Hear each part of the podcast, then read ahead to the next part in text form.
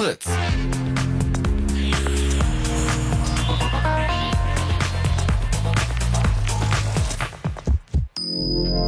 Blue Moon. Die zwei Sprechstunden.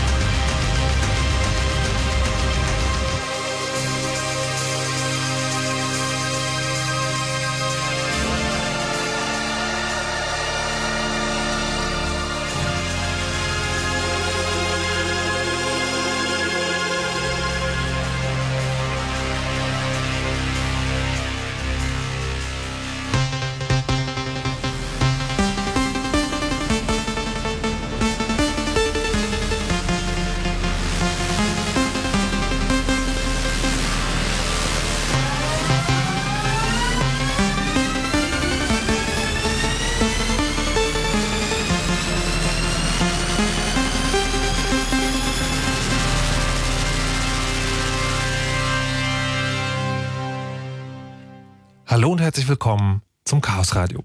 Es ist der letzte Donnerstag im Juli 2014, der 31.07. um genau zu sein. Es ist kurz nach 10 und ich heiße, euch, ich heiße euch herzlich willkommen zu der Sendung, wo der Chaos Computer Club und seine mh, hm, anvertrauten Freunde und Sympathisanten hier das Studio übernehmen und ähm, Dinge erzählen, die mit diesem komischen Stromgeräten, neuartigen Rund Rundfunkempfangsgeräten, Computern und anderen digitalen Spielereien draußen zu tun haben.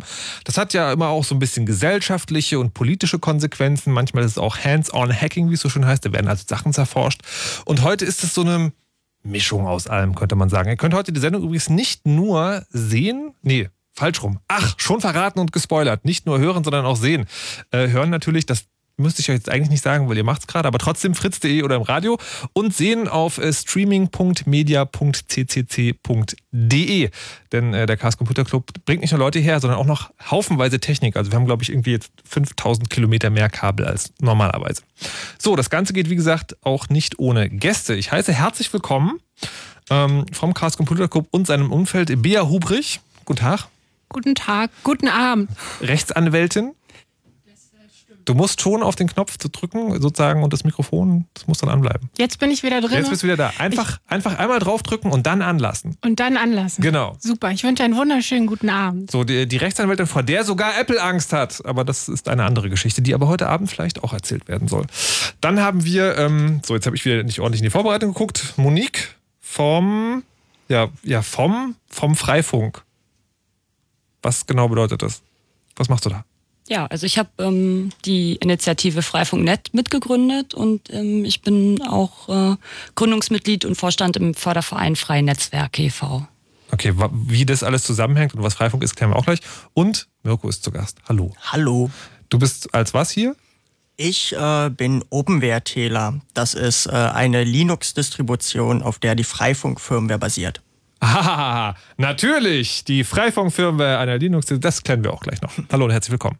So, ähm, die Sendung ist heute im Prinzip, könnte man sagen, dreigeteilt. Es geht erstmal um die Idee des Freifunkens. Ich verrate schon mal ganz grob, es geht darum, dass alle überall WLAN haben. Wir erklären also, was das ist, wie das funktioniert, was man machen muss. Dann geht es so um die Technik dahinter. Das geht nicht einfach so. Also man kann nicht nur einen Hebel umlegen, sondern es ist so ein bisschen mehr Aufwand nötig. Und ähm, dann geht es auch wir sind halt in Deutschland, auch um die juristischen Konsequenzen dieses Ganzen. Ähm, es gibt ja Menschen, die glauben immer noch, das Internet wird vor allem deshalb benutzt, damit böse Menschen Dateien tauschen. Und deswegen machen sie die freie und offene Nutzung sozusagen ein bisschen schwerer. Das hat dann Konsequenzen. Da gibt es dann Rechtsanwälte, die daran Geld verdienen. Und Politik und überhaupt, und das klären wir heute auch alles. Wir fangen aber erstmal ganz einfach an mit dem, was ist denn eigentlich Freifunk? Und die, äh, ja, die, der Anruf, nee, der Aufruf zum Anruf an euch, falls ihr heute was nicht versteht, könnt ihr gerne im Anrufen nochmal nachfragen. 0331 70 97 110 ist die Nummer. So, jetzt habe ich genug geredet, jetzt geht's wirklich los. Monique, was ist Freifunk? Ja, also Freifunk ähm, ist eine Initiative und steht für freie Kommunikation in digitalen Datennetzen. Freifunkerinnen bauen Gemeinschaftsnetze in Eigenregie auf und ähm, frei verstehen wir dabei vor allem als ähm, öffentlich und anonym zugänglich, nicht kommerziell, es ist unzensiert, es ist im Besitz einer Gemeinschaft und dezentral organisiert. Okay, Monique, warte. Lass mich die Frage nochmal anders stellen. Okay. Was ist Freifunk? Wir also, bauen, also ja. im Sinne von, was macht ihr da? Was passiert da? Wozu Ja, ist das da? Also sagen, weil das, das klingt jetzt so wie ein Text, der ein Politiker sozusagen gut hätte lesen Ja. können. Aber ähm, was ist Freifunk? Wir bauen freie Netze auf. Das heißt, wir ähm, benutzen WLAN-Technologie ähm, und ähm, vernetzen äh, Menschen untereinander äh, mittels Mesh-Technologie. Ich glaube, dazu kommen wir dann später noch im Detail. Ähm, ja, und wir machen das, ähm, weil wir halt der Meinung sind, dass es äh, ähm, äh, ja, zur Demokratisierung äh, der Kommunikationsmedien beiträgt und aber- wollen gegen die digitale Spaltung wirken. Das sind so große Worte. Was bedeutet das? Also für mich sozusagen. Ich stehe jetzt hier und denke so, okay, Freifunk. Das, also das, das Einzige, wo ich mit in Berührung gekommen bin, ist, ich laufe durch die Stadt und ähm, mein Handyanbieter hat mich schon wieder gedrosselt, weil die Flatrate halt dann nach ein paar Gigabyte doch wieder vorbei ist. Und ich bin also auf der Suche nach WLANs und sehe ein Freifunk-WLAN. Denke so, das hört sich gut an. Da gibt es bestimmt sonst kostenloses Netz. Was, was, was ist das? Was passiert da? Ja, also das ist ein Teil, den wir machen, genau. Also im, äh, es gibt im öffentlichen Raum frei öffentliche, öffentlich zugängliche Freifunk-Hotspots. Ähm, und die werden von Bürgerinnen und Bürgern oder Menschen, Menschinnen geteilt. Also sprich, die teilen ihre privaten äh, Internetanschlüsse über unsere Mesh-Netzwerke. Ähm, das ist aber nur ein kleiner Teil dessen, was so ein Freifunknetz ausmacht. Ein Freifunknetz ist halt auch eine unabhängige, vom Internet unabhängige Infrastruktur, in der Menschen Daten tauschen können, Dienste anbieten und eben auch ihre Internetzugänge anderen zur Verfügung stellen können. Und warum macht man das? Weil das Internet, ähm, wie es äh, ja sicherlich jeder mitbekommen hat, nicht so ganz unseren Idealvorstellungen entspricht. Es wird zum Beispiel eben teilweise zensiert. Es wird ähm, mitgetrackt, was die Nutzer da drin so machen in diesem Netz, in diesem Internet.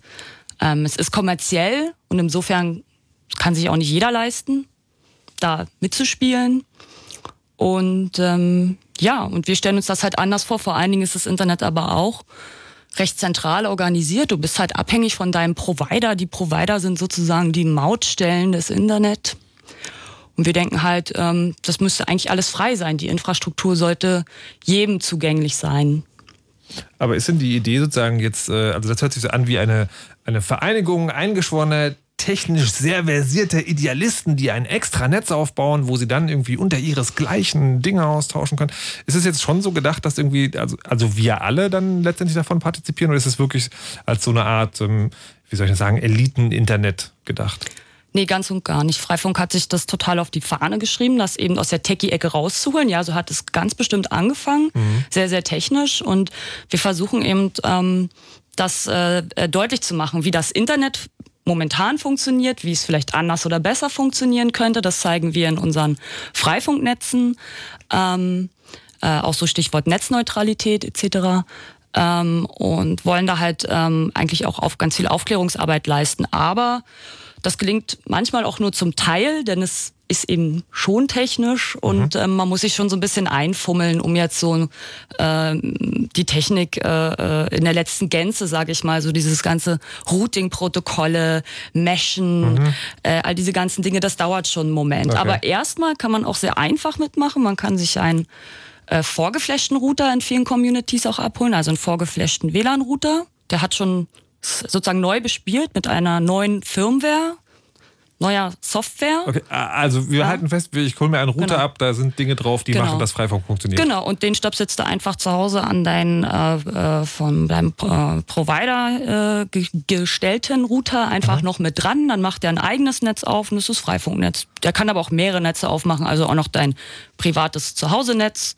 Und okay, in diesem äh, Freifunknetz Details, Details, Details. teilst du deinen Internetanschluss mit den anderen. Okay, also das, also die einfachste Art, also um aktiv beim Freifunk mitzumachen, mhm. wäre, sich so ein Ding abzuholen, irgendwo hinzustellen und zu sagen, so hier, da können jetzt auch andere Leute mein Internet benutzen. Das habe ich schon erzählt, meine Begegnung mit Freifunk ist vor allen Dingen die, ich gehe irgendwo hin und gucke nach einem WLAN, da steht dann Freifunk dran und dann logge ich mich da ein und dann funktioniert das nicht. Mirko, warum? Oh nein. Wieso nicht? Ja, ich, ich weiß nicht, man, man loggt sich dann in das WLAN ein und dann sozusagen dann sagt auch das äh, neuartige Rundfunkempfangsgerät, ja, ich habe hier eine Netzwerkverbindung und dann gibt man halt, keine Ahnung, fritz.de ein und dann passiert nichts. Okay, also mal zu den Hintergründen. Es gibt diese, diese Freifunk-Firmware für WLAN-Router. Was Die, ist eine Firmware? Eine Firmware ist eine Software für so Kleinstcomputer, hm. wie zum Beispiel Router. Die haben halt keine Gigabyte Festplatten, sondern sowas wie 4 oder 8 Megabyte Flash-Speicher. Mhm. Da bedarf es dann einer speziellen Firmware. Also sagen, also Firmware ist die Software, die macht, dass der Router mir das Internet zur Verfügung stellt und das auch an meine Geräte zu Hause verteilt und sowas. Genau. Okay. Und äh, ein, ja, der größte Teil der Router-Firmwares äh, basiert auf Linux. Mhm. Und die Freifunk-Firmware basiert auf OpenWrt und OpenWrt ist eine auf Linux basierende Embedded-Distribution. Mhm. Das ist wahrscheinlich egal, ob man das weiß oder nicht. Was heißt, oder ist Embedded-Distribution wieder irgendwas, was man auch noch lernen muss? Nö, das heißt nur, dass es keine Linux-Distribution für äh, Desktop-Computer, Notebooks oder ah. Server ist, sondern halt für Kleinstcomputer. Okay, also jemand hat sich hinge hingesetzt und hat sich die Mühe gemacht, eine extra Software für Router, also die nur auf Routern funktioniert, zu schreiben. Genau. Okay. Oder halt auf Kleinstcomputern, auf mhm. anderen auch. Aber ja, ähm, das ist OpenWrt, wo wir übrigens äh, gerade das zweite Release-Candidate äh, von einem neuen Release veröffentlicht haben. Und äh, dieses läuft auf einer Großzahl von Routern. Ähm, man kann da in der Tabelle nachgucken, welche Router unterstützt werden von OpenWrt. Hm. Und auf diese kann man dann in aller Regel auch die Freifunk-Firmware flashen. Okay.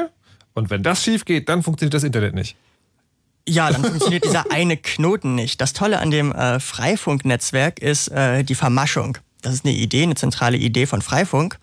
Das bedeutet, okay, äh, ein bisschen Details. Ähm, WLAN-Geräte haben, können in drei Modi geschaltet werden. Zum Beispiel den Access Point, wie es der heimische WLAN-Router ist, oder den Client-Mode, wie es dann irgendwie Notebooks sind oder Smartphones, die sich am Access Point anmelden. Aber es gibt noch einen dritten Modus. Aber, also ich möchte es wirklich so sagen, so halten, dass wirklich alle Leute mitkommen, die gerade erst eingeschaltet haben. Also es gibt drei Modi. Einer ist dieses, äh, das Gerät greift das Internet, das aus der Dose fällt und verteilt es an mehrere Geräte. Genau. Das ist der erste. Das ist der Access, Point. Ja. Client ist sozusagen alles, was wir benutzen eigentlich. Also Computer, Smartphone, WLAN-Radio. So, das sind sagen, die können genau eine Sache, nämlich sich in ein bestehendes WLAN einloggen Richtig. und sozusagen dort das Netz abholen Und quasi. der Access Point verwaltet diese Geräte. okay. Und dann gibt es den dritten Modus, das ist der Ad-Hoc-Modus. Und dort sind alle Geräte, alle WLAN-Geräte gleichberechtigt. Und äh, damit kann, kann man eine Vermaschung aufbauen. Also nehmen wir als Beispiel, es gibt drei WLAN-Geräte, A, B, C, D. Und wenn die alle im Ad-Hoc-Modus sind, dann kann A B sehen, B C, C D. Aber zum Beispiel A kann nicht direkt D sehen. Und dann gibt es spezielle Software, ähm, im Freifunk im Normalfall OLSR oder Batman. Das sind einfach zwei Namen für Software, sodass A über B über C D sehen kann. Und wenn jetzt äh, Router D Internetzugang hat, A aber nicht, kann A über B über C über D ins Internet kommen. Aha. Wer jetzt noch mitgekommen ist, hebt bitte die Hand oder ruft an 0331 70 97 110. Es ist so eine Art stille Post unter Netzwerkgeräten, Genau. könnte man sich vorstellen. Also in jedem Zimmer sitzt einer und ich komme vom Bad ins Wohnzimmer und ins Schlafzimmer rufen, aber nicht in die Küche.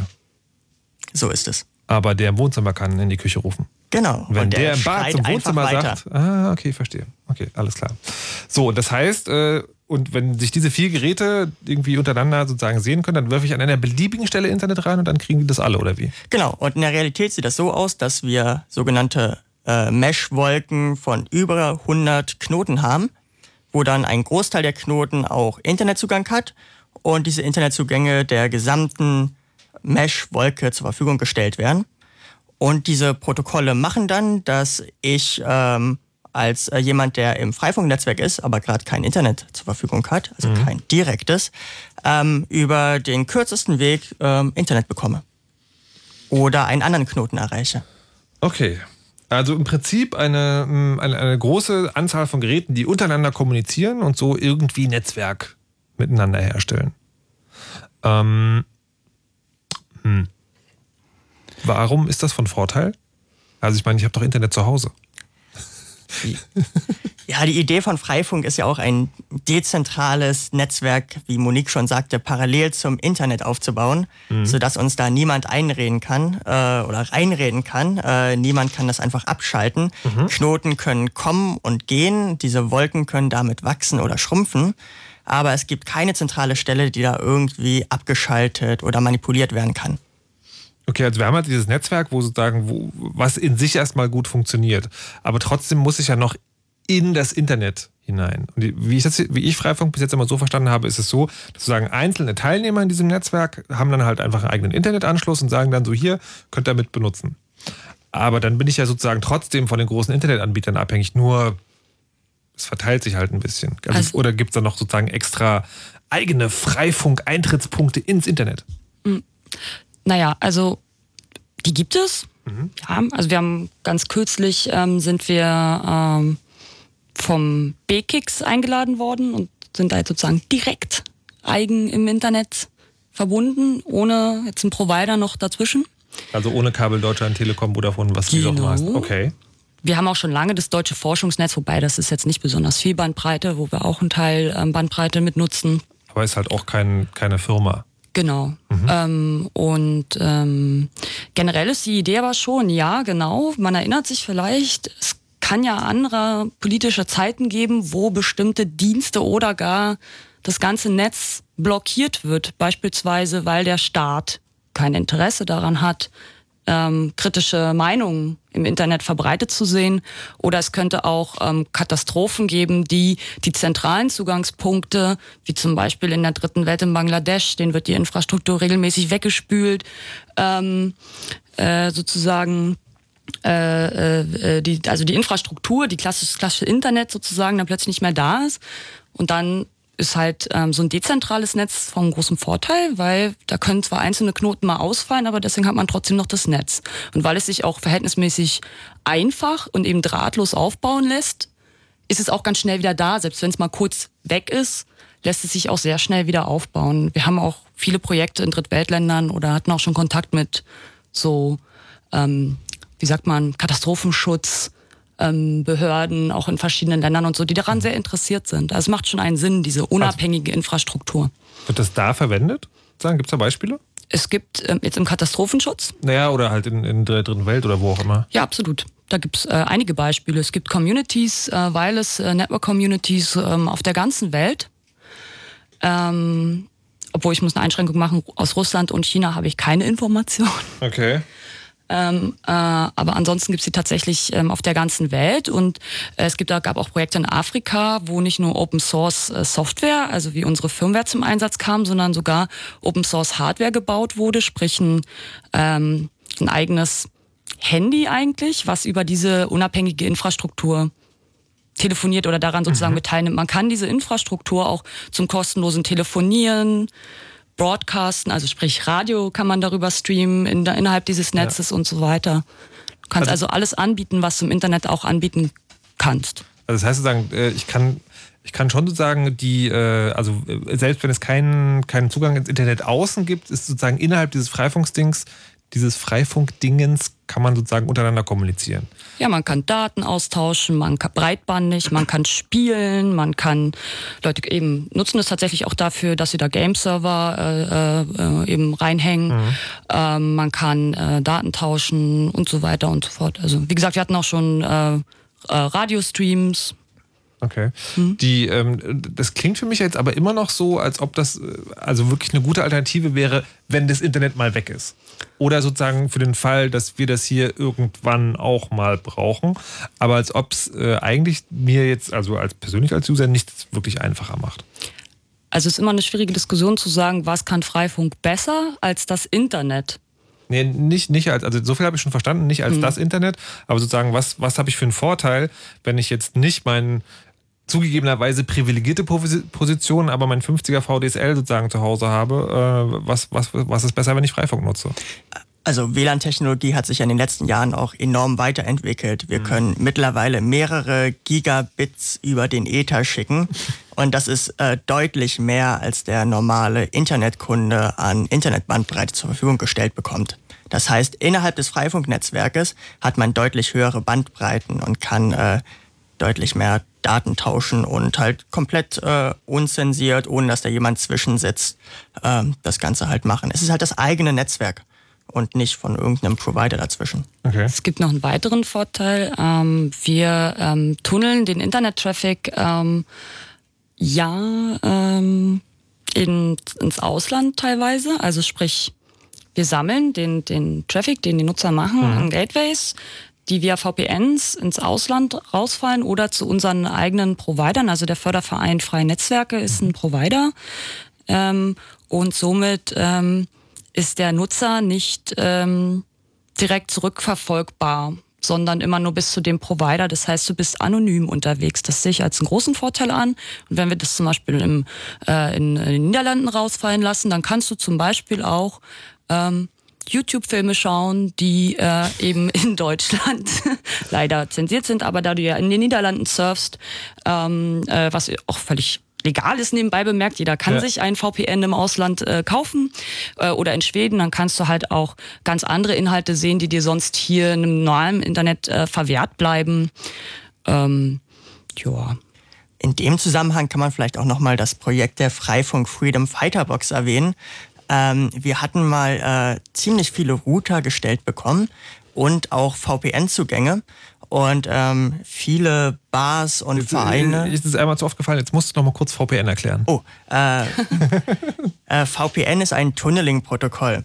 Das äh, bedeutet, dass ich eine Verbindung zu jemandem aufmache und darüber meinen eigentlichen äh, Internetverkehr dann abwickel. Mhm. Also das ist, als wenn ich jetzt ähm, ja eine Postkarte habe, die würde ich an dich schicken wollen und der Postbote könnte sie lesen. Mhm. Aber jetzt ähm, ja, packe ich diese Postkarte nochmal in einen Briefumschlag mit der Adresse des äh, VPN-Anbieters rauf und verschlüssel das Ganze. Und jetzt ähm, kann der Postbote aufgrund der Verschlüsselung das Ganze nicht aufmachen und nicht lesen. Und das Ganze landet dann bei dem VPN-Provider. Der kann das dann entschlüsseln, aufmachen und dem eigentlichen Empfänger zukommen lassen. Also der wirft es dann irgendwie normal in die Post, aber bis dahin kann man sozusagen nicht, nicht lesen. Also praktisch bedeutet das, äh, wenn ich ins Internet gehe, gehe ich dann nicht mehr, da kann ja immer mein Internetprovider kann ja mal sehen, was ich mache. Und das geht nicht mehr, wenn ich über ein VPN gehe, sondern dann vertraue ich quasi dem VPN-Anbieter. Genau. Und wenn der im Ausland sitzt, hat das Konsequenzen, weil die irgendwie nicht so viel Daten speichern wollen, können müssen oder wie? Genau, bei der Freifunk Freedom Fighter Box zum Beispiel äh, hatten wir VPN-Zugänge von einem Provider aus Schweden. Und in Schweden äh, muss man nicht protokollieren. Das heißt, äh, der Provider kann einfach jederzeit sagen, ich weiß nicht, äh, wem, also ich habe die Zuordnung zwischen Kunde und äh, IP-Adresse nicht. Und somit äh, kann halt keine Zuordnung passieren. Das gleiche ist auch ähm, bei uns der Fall ähm, generell. Also äh, bei allen Communities, wir zeichnen keine Daten auf. Okay, also das, gerade im Snowden-Zeitalter, um das große Wort mal zu benutzen, äh, hört sich das erstmal nicht nach einer schlechten Idee an. So, Mirko, ich habe aber noch diese eine Frage. Nämlich die Frage, warum das ja oft nicht funktioniert, wenn ich mich in dieses Freifunk-WLAN einlogge, das ich irgendwo unterwegs finde. Ja, wir erinnern uns äh, an diese drei WLAN-Modi. Ja. Und dieser Ad-Hoc-Modus ist halt der, ähm, der am seltensten verwendet wird. Und leider legen die Hersteller von WLAN-Geräten auch ähm, ja, weniger Wert auf die Qualität dieses Modus. Okay. So dass nicht alle Geräte ähm, den Ad-Hoc-Modus halt ähm, ja, beherrschen. Also die, die sagen, wenn ich so ein Freifunknetz sehe, dann ist es immer so ein Ad-Hoc-Modus-Ding sie. Nein, nicht zwangsläufig. Ach. Also äh, aktuelle WLAN-Hardware kann man auch sagen, dass sie sowohl den Attack-Modus als auch zum Beispiel den Access-Point-Modus machen Okay. soll, so dass dieses WLAN-Gerät oder also im Normalfall der WLAN-Router dann sowohl im Freifunknetzwerk ist, als auch als ganz normaler Access Point dann das Freifunknetzwerk anderen Geräten zur Verfügung stellt, die sich dann als Client im Station Mode mit dem Access Point verbinden. Also quasi der, der Access Point, der WLAN-Router, also übernimmt dann die Aufgabe sozusagen, sich per äh, Ad-Hoc-Modus mit den anderen zu vernetzen vom Freifunknetzwerk und es trotzdem noch als normales, sage ich mal in Anführungszeichen, Internet rauszuwerfen für Geräte wie mein Smartphone, das nichts anderes kann. Genau so ist es. Ah, das hört sich ganz großartig an. Ich möchte sowas bitte auch. Das noch, äh, nee, wir machen jetzt erstmal Nachrichten und danach klären wir, wie dicht diese Dinge aneinander stehen müssen. So, dann äh, bis erst erstmal bis hierhin und dann bis gleich. Sommer, Sonne, Superzeit. Und dazu ein fettes Fritz-Konzert mit einer großartigen Liveband Open Air. Fritz präsentiert Imagine Dragons. Mittwoch, 20. August. Imagine Dragons. Live und Open Air in der Zitadelle Spandau.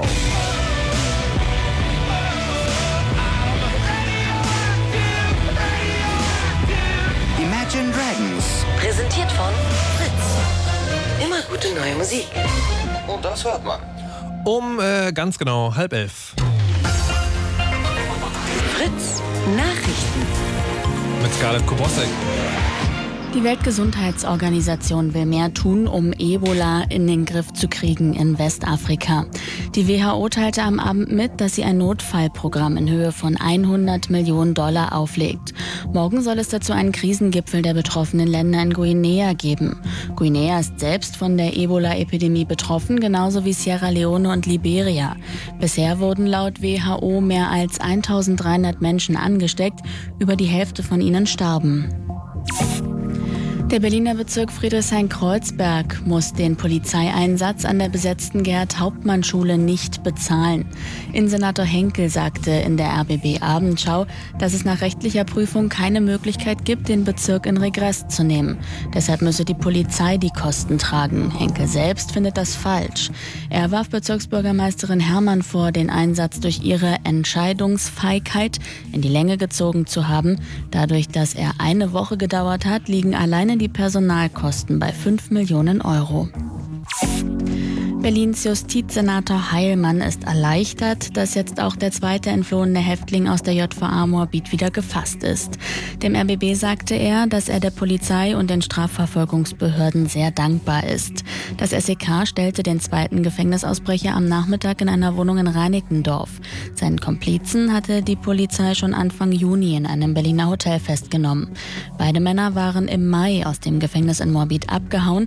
Sie zersägten die Gitterstäbe ihrer Zellen, seilten sich ab und bezwangen eine Mauer und Stacheldraht. Jetzt ist mein Sport nicht da, warte mal. Will das Sport Der Sport kommen? ist weg. Wir Warte. suchen nach dem Sport. Ganz sportlich. Jetzt. Hast du ihn? Ist er da? Achtung! Sport. Ist nämlich wichtig. Die deutschen U19-Fußballer sind Europameister geworden. Die DFB-Auswahl besiegte am Abend im Finale in Budapest Portugal mit 1 zu 0. Damit holten die deutschen Junioren nach 1981 und 2008 zum dritten Mal den Titel. Und den Siegtreffer, jetzt kommt's, erzielte Mukhtar von Hertha BSC in der 39. Minute. Tete. Das Wetter. Mit den aktuellen Temperaturen. Berlin-Pankow 17, Tempelhof noch 20 Grad, Cottbus und Netzeband auch 17, Potsdam 18 und Mansch nur 21 Grad. In der Nacht bleibt es trocken bei 16 bis 13 Grad minimal.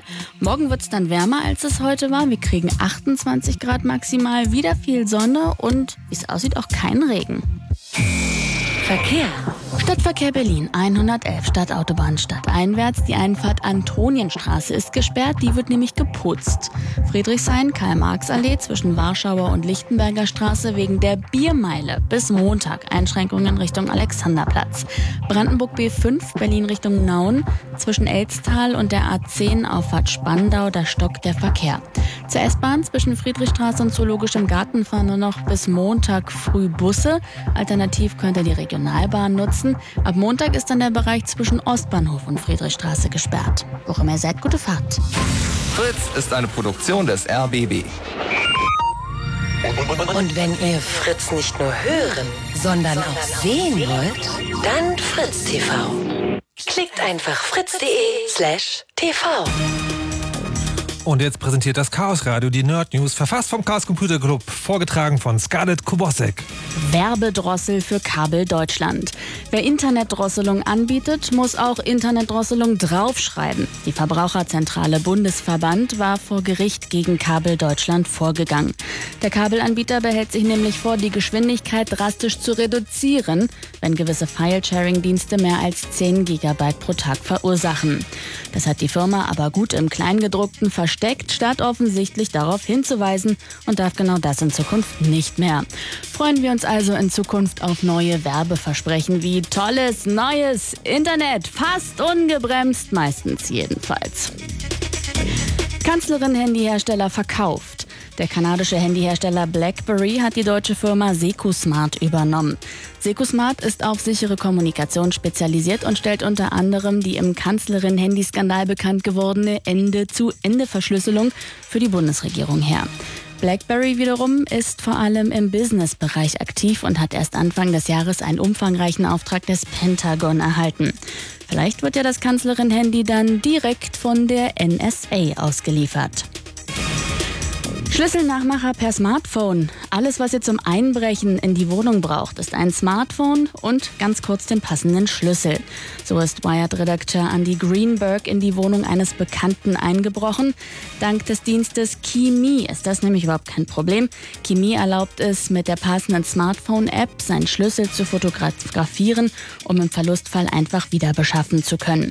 Greenberg hat nun statt seines Schlüssels einfach den seines Nachbarn fotografiert und in einem KeyMe-Automaten in seiner Nähe kopieren lassen. Einfacher haben es Einbrecher nur noch, wenn ihr die Wohnungstür einfach gleich ganz offen stehen lasst. Scarlett Kubosek mit den Nerd News vom Chaos Radio. Vielen Dank. Fritz.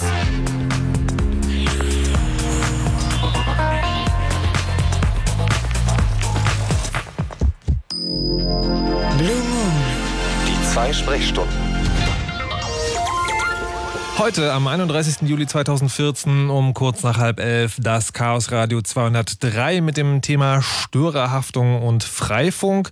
Mit, der, mit dem Freifunk haben wir uns schon ein bisschen beschäftigt. Wir haben gelernt, da geht es darum, dass man einfach kleine Geräte, so umgebaute WLAN-Router zu Hause äh, hinstellt, die unterhalten sich dann untereinander und machen sozusagen nochmal ein extra Internet auf. Das hat ein paar Vorteile, nämlich A, kann man, wenn das eigene Internet aufs Feld äh, vom Internet anderer profitieren und man kann untereinander Daten tauschen und man kann sogar quasi nicht über deutsches Internet, sondern auch über eins surfen, das woanders rausfällt, was dann möglicherweise bei YouTube unter Umständen ein paar Vorteile hat.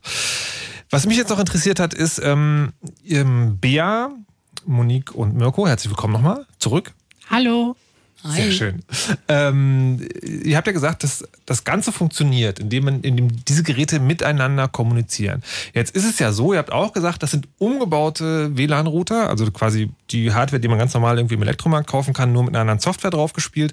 Ähm, jetzt ist es so, wenn ich bei mir in der Wohnung von dem einen Wohnzimmer in die Küche gehe, dann ist die Wand dazwischen schon so dick, dass das ein bisschen schwierig ist mit der Verbindung. Jetzt habt ihr gesagt, das Ziel ist es, ein richtig großes Netzwerk hinzukriegen, also quasi länderübergreifend. Ich stelle mir das schon in die Nachbarwohnung äh, komisch, also kompliziert vor. Wie, wie weit ist denn da die Reichweite? Also wie dicht stehen denn diese Dinger, müssen diese Dinger zusammenstehen?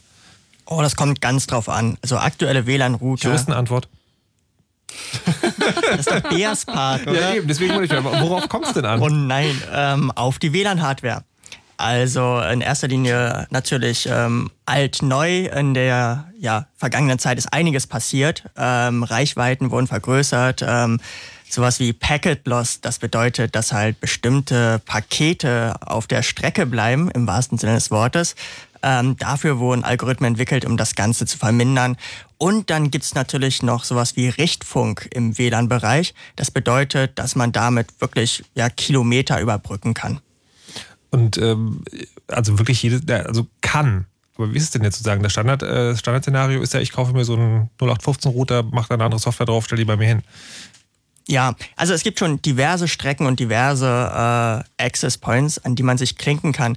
Ähm, man kann zum Beispiel, also ja, im Optimalfall kauft man sich halt so einen Router und kann sich direkt in das Freifunknetz einklinken, mhm. sofern irgendwie Nachbarn oder Nachbarsnachbarn auch schon irgendwie in dieser Wolke äh, mit drin sind. Also im selben Haus oder Nachbarshaus ist durchaus realistisch. Das ist auf jeden Fall realistisch, okay. ja.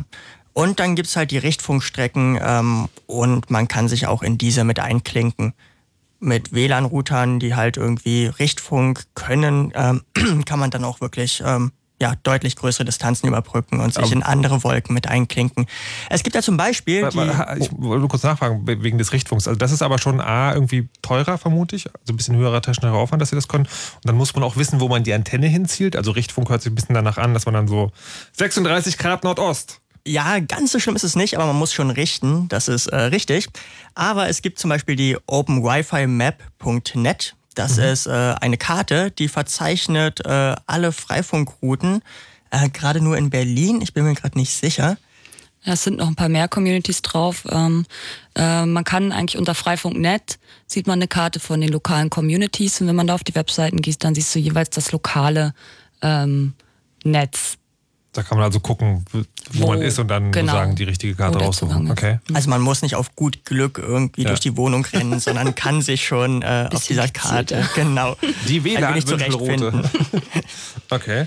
Die, ähm Aber in Berlin, das wollte Mirko vielleicht gerade erzählen, äh, gibt es tatsächlich schon äh, ein äh, großes sogenanntes Backbone-Netz. Also das sind diese Richtfunkstrecken, die auf ähm, Häuserdächern, Kirchdächern, Rathausdächern ähm, installiert sind. Und das ist tatsächlich schon zu einem Ring in der Innenstadt geschlossen. Das heißt, ähm, ja, da gibt es echt gute Chancen, dass da schon was in der Nähe ist. Ähm, und das wird demnächst auch noch weiter ausgebaut. Okay. Ist es eigentlich, also es, es gibt das anscheinend in Berlin. Gibt es da so Stadtteile, so Hipster-Stadtteile? Also Freifunk-Hipster-Stadtteile? Alles, ganz Friedrichshain hat Freifunk, nur das Lichtenberg ist noch oder irgendwie so? Könnt ihr mal bashen, wo kein Freifunk ist. Ja, bitte, ist. bitte. Erstaunlicherweise gibt es in Mitte sehr wenig Freifunk. Aha. Also wir oder haben auch, auch im Süden. Wir kooperieren mittlerweile auch mit Bezirken. Äh, zum Beispiel Kreuzberg-Friedrichshain, wo wir jetzt ohne viel Bürokratie auf äh, Rathausdächer zum Beispiel dürfen, um dort WLAN-Hardware zu verbauen und das Freifunknetzwerk auszubauen. Mhm. Die Hipster, frei von Kipster-Bezirke ja. sind Neukölln, Kreuzberg, Friedrichshain. Da ist ziemlich viel Freifunk. Wobei Charlottenburg doch auch gut dabei ist mittlerweile. Ey, selbst oder? Köpenick ist am Start. So, das heißt, Berlin ist gut versorgt. Aber da könnte man jetzt wirklich sagen, so, also ist ja nicht so, dass es in Berlin kein Internet gibt. Also ja, es gibt immer noch so ein bisschen Glasfaserwüste, wo man nur ganz schmales äh, DSL hat und sowas. Aber generell in Berlin Netz zu haben, ist schon jetzt nicht so der, das große Problem. Ja, also einzelne Leute mögen da widersprechen, aber so statistisch gesehen. Eigentlich wäre es auch eine super gute Idee, sowas auf dem Land zu machen. Also, weil ich kenne sehr viele Brandenburger, die auch hier, also letzte Woche zum Beispiel im Telekommunikations-Horror-Blue dann anrufen und sagen so, ja, bei uns gibt es doch gar kein Internet. Wäre denn das, ginge das auch sozusagen, dass man das eher über weite Strecken macht? Ja, das gibt's auch. Ähm, es gibt in äh, übrigens Brandenburg, also also es gibt in Potsdam gibt's auch eine Freifunk-Community. Es gibt aber auch ähm, Communities in ländlichen Regionen, wo sich äh, kleine Dörfer, was natürlich relativ schnell geht, so ein Dorf abzudecken. Äh, ähm, oder wo sich in einem Dorf gibt es Internet, in dem nächsten Dorf nicht. Und ähm, da hat man dann halt eine Richtfunkstrecke über Land gemacht, ähm, um das Internet dahin zu bringen. Zum Beispiel Sundhausen und Umgebung ist ein schönes Beispiel. Ähm, äh, oder es gibt auch äh, in äh, Leipzig und Umgebung Beispiele, es gibt in Franken Beispiele. Also das ähm, auf jeden Fall gibt es auch Freifunk auf dem Lande. Okay. Gibt es denn eigentlich äh, Leute, die sich da irgendwie darum kümmern, wo man sagen kann, okay, also wir haben kein Internet, das Nachbardorf hat auch kein Internet, aber wir würden gerne so ein Freifunk-Ding sie machen. Also, Was dann? Also jetzt überlege ich gerade, also um Freifunk-Ding sie zu machen, brauchst du ja erstmal kein Internet. Ja, okay. Dann hast du schon mal ein lokales Netz zwischen den ganzen Dörfern, wo mhm. die ihre lokalen äh, Ideen, äh, äh, Nachrichten und so weiter austauschen können. Das gab es zum Beispiel in Dänemark und Josland, da waren 80.000 Einwohner ähm, in einer ländlichen Region, abgeschnitten von den bösen Providern, für die sich das nicht gelohnt hat, dort mhm. Internet hinzubringen und die haben sich gesagt, was soll's, wir ähm, kaufen uns das letzte Stück Internet, wo das endet, kurz mhm. vor Diosland, den Zugang und vernetzen von da aus unsere ganze Region selbst ähm, über Land mit Richtfunk. Okay, aber das sozusagen, das braucht man tatsächlich dann irgendwo. Da gibt's Wenn also du Internetzugang haben äh, möchtest, brauchst du irgendwo Internetzugang. Naja, aber die Idee wäre sozusagen, möglicherweise gibt's, sind die Freifunker, Freifunker ja so äh, ausgebufft oder am Start, dass man sagt, na gut, wenn ihr wirklich gar nichts habt, dann legen wir euch was dahin äh, und dann macht ihr den Rest mit Freifunk oder so. Keine Ahnung hätte sein können? Mm, naja, also Infrastruktur, es ist ja nicht, also diese, äh, das kostet ja halt schon tatsächlich trotzdem auch Geld. Also äh, ja, die ja, Hardware oder ja, sowas. Ja, klar, alles, ne? aber ihr also, habt ja von erzählt, dass irgendwie hm. beim Deutschen Forschungsnetzwerk und eigenes Backbone-Zeug. Und ich dachte ja nur, ich habe ja nur gefragt. Was mich auch noch frage ist, ähm, die, äh, wie kommt man am Anfang auf eine Idee? Also ich, äh, ich kann mir sozusagen vorstellen, klar, irgendwie es gibt eine Technologie und dann sozusagen Leute, die gerne basteln, sagen dann, geil, wir probieren das mal aus. Aber ich vermute jetzt, Freifunk hört sich an, dass, dass es schon so groß ist, dass es mehr sind als nur die Leute, die wirklich selber einen Lötkolben in die Hand nehmen. Gibt es da irgendwie eine Geschichte hinter diesem ganzen Verein? Oder? Ähm, ja, also genau, äh, Freifunk ist auf keinen Fall jetzt nur äh, Techies, muss man sozusagen, sondern mhm. äh, ganz im Gegenteil. Äh, meine Mitgründer und ich, wir sind alle keine Hacker, sondern äh, haben schon auch mit der IT-Branche zu tun gehabt und ähm, äh, hatten sozusagen tatsächlich 2001 fing das Ganze so an hier in Berlin. Da hatten wir tatsächlich das Problem, dass in, äh, in Ostberlin oder auch aber in Ostdeutschland einfach kein breitbandiges Internet äh, gab. Die Leidensgeschichte mit dem Glasfaserkabel der Telekom kennen sicherlich viele. Ähm, so dass man sich überlegt hat, Mensch, auf der einen Straßenseite gibt's irgendwie Internet, auf der anderen nicht. Und dann fing man halt an, so mit WLAN rumzubasteln und halt eben alles sehr technisch. Naja, und dann haben wir uns überlegt, das muss auch irgendwie noch weitergehen können, davon sollten doch noch mehr Leute profitieren können und haben dann halt Freifunk nett erfunden, Prinzip als Kommunikationsplattform. Einmal für die Leute, die schon aktiv sind, also sprich die Aktivisten aus den unterschiedlichsten Ecken äh, da zusammenzubringen, damit nicht jeder das Rad neu erfinden muss. Mhm. Ähm, und andererseits eben diese Aufklärungsarbeit zu betreiben. Also wir haben dann halt ähm, Infoveranstaltungen gemacht in den Kiezen. Es gab auf der Seabase damals, äh, was ja ein Hackerspace ist, hier äh, in der Rungerstraße mittlerweile, gab es das Wave-Löten. Ähm, da wurden tatsächlich damals noch Antennen gebaut. Das machen wir heute nicht mehr, weil die Hardware doch günstig, kostengünstig geworden ist. Ähm, ja, und so fing das Ganze an und dann gab es auch war eben uns auch immer diese soziale Vernetzung sehr wichtig. Und dann haben wir so ein erstes Event in der Seabase gemacht, die Freifunk Summer Convention, aus der sich dann das jährliche Wireless Community Weekend entwickelt hat. Und da haben wir dann halt auch die ersten internationalen Kontakte geknüpft. Ähm, ich könnte jetzt noch ewig weiter erzählen. Da gab es mhm. noch ganz viele spannende äh, internationale Events, die da folgten. Aber wir haben äh, sozusagen, äh, wann, wann ist es denn umgekippt? Also sozusagen so von, das ist halt dieses Ding, wo man sich auch kennenlernt und auch international mhm. kennenlernt, zu so einem Ding. Da jetzt kann da wirklich jeder mitmachen und die Technik ist auch so einfach geworden, dass mhm. das wirklich funktioniert. Wann ist das passiert? Also es gab immer so Schwankungen, muss ich sagen. Also es okay. gab halt äh, während der Gründung äh, oder in dieser Gründungszeit zwischen 2001 und 2004, da ging das, äh, oder auch bis 2005, da ging das wahnsinnig ab Überall sind Netze in der Republik entstanden. Äh, wir haben ja diese äh, Subdomains angeboten unter der Freifunknet, wo sich halt jeder Ort sozusagen so eine eigene Subdomain registrieren konnte. Das wuchs und wuchs und wuchs und wir waren schon äh, sehr, sehr groß. Ähm, als dann aber die Telekom anfing, DSL doch noch auszubauen in die benachteiligten Gebiete, ähm, äh, sank das dann auch wieder so ein bisschen das Interesse, ließ dann wieder nach. Da war halt dieser, dieser Need nach diesem Internetzugang mhm. nicht mehr so gegeben. Da blieb dann eher so ein harter Kern übrig, mhm. beziehungsweise etwas anderes. Äh, und jetzt kommt gleich Bär ins Spiel, äh, was uns dann einen mega Schlag versetzt hat, dass äh, es 2006 plötzlich losging mit Abmahnung und dieser ganzen äh, Mitstörerhaftungsgeschichte. Okay, darüber sprechen wir nach 11 Uhr. Mhm. Über den ganzen juristischen Teil. Mittlerweile, ja. so dann war es eine ganze Zeit lang relativ ruhig, mhm. bis Danke Drosselcom, danke NSA, danke all ihr Internet-Kaputtmacher da draußen. Seitdem wir diese Skandale hatten, hat Freifunk wieder extrem Zulauf und auch ähm, nicht nur diese Geschichte mit dem Internetzugang, sondern tatsächlich diese Idee des alternativen Internets oder, Inter oder Netzes in dem Fall. Das alternativen Netzes, ähm, das bessere Netz, das äh, Political correcte Netz. Ist das, ist das eigentlich ein bisschen deprimierend? Also weil, weil sozusagen vom, von, vom Ide, von der ideellen Idee, vom, vom Idealismus ist das sozusagen das bessere Ding, wie du es auch gerade genannt hast. Mhm. Aber die Leute kommen halt nur, wenn es tatsächlich pressiert. Man würde ja eigentlich denken, so eine Infrastruktur baut man halt dann auf, wenn es gerade allen gut geht. Ne? Sieben fette Jahre und dann kommen die sieben mageren und dann hat man das halt schon. Ist das ein bisschen deprimierend, immer sozusagen dem, dem, dem Mangel hinterherlaufen zu müssen? Ja, das haben wir ja öfter. Also dieser NSA-Skandal zum Beispiel, der äh, war ja auch, also er war skandalös und äh, überraschend, aber dann eigentlich doch nicht überraschend, weil wir es ja immer wieder propagiert haben. Ja. Und die Leute haben uns für paranoid gehalten und die Spinner und die Nerds und dann auf einmal äh, ist der Schrei groß, äh, wenn das Ganze dann doch rauskommt. Nein, wenn man so ein bisschen äh, überlegt und äh, ja, sich anschaut, wie die Provider eigentlich funktionieren und wie sie zusammenhängen, dann äh, kann man eigentlich schon im Vorfeld auf die Idee gekommen sein, dass da irgendwie es ja ein alternatives Netz keine schlechte Idee ist. Aber zur Frage, ob das manchmal deprimierend war, mhm. ja, war es, aber momentan herrscht bei mir das ganze Gegenteil. Das ist eher so ein, jede Woche gründet sich eine neue Community. Okay. Ähm, wir mussten Anleitungen schreiben, weil wir die gar nicht mehr, also äh, äh sozusagen einzeln so, habe ich tatsächlich eine Anleitung schreiben müssen, wie gründe ich eine Community.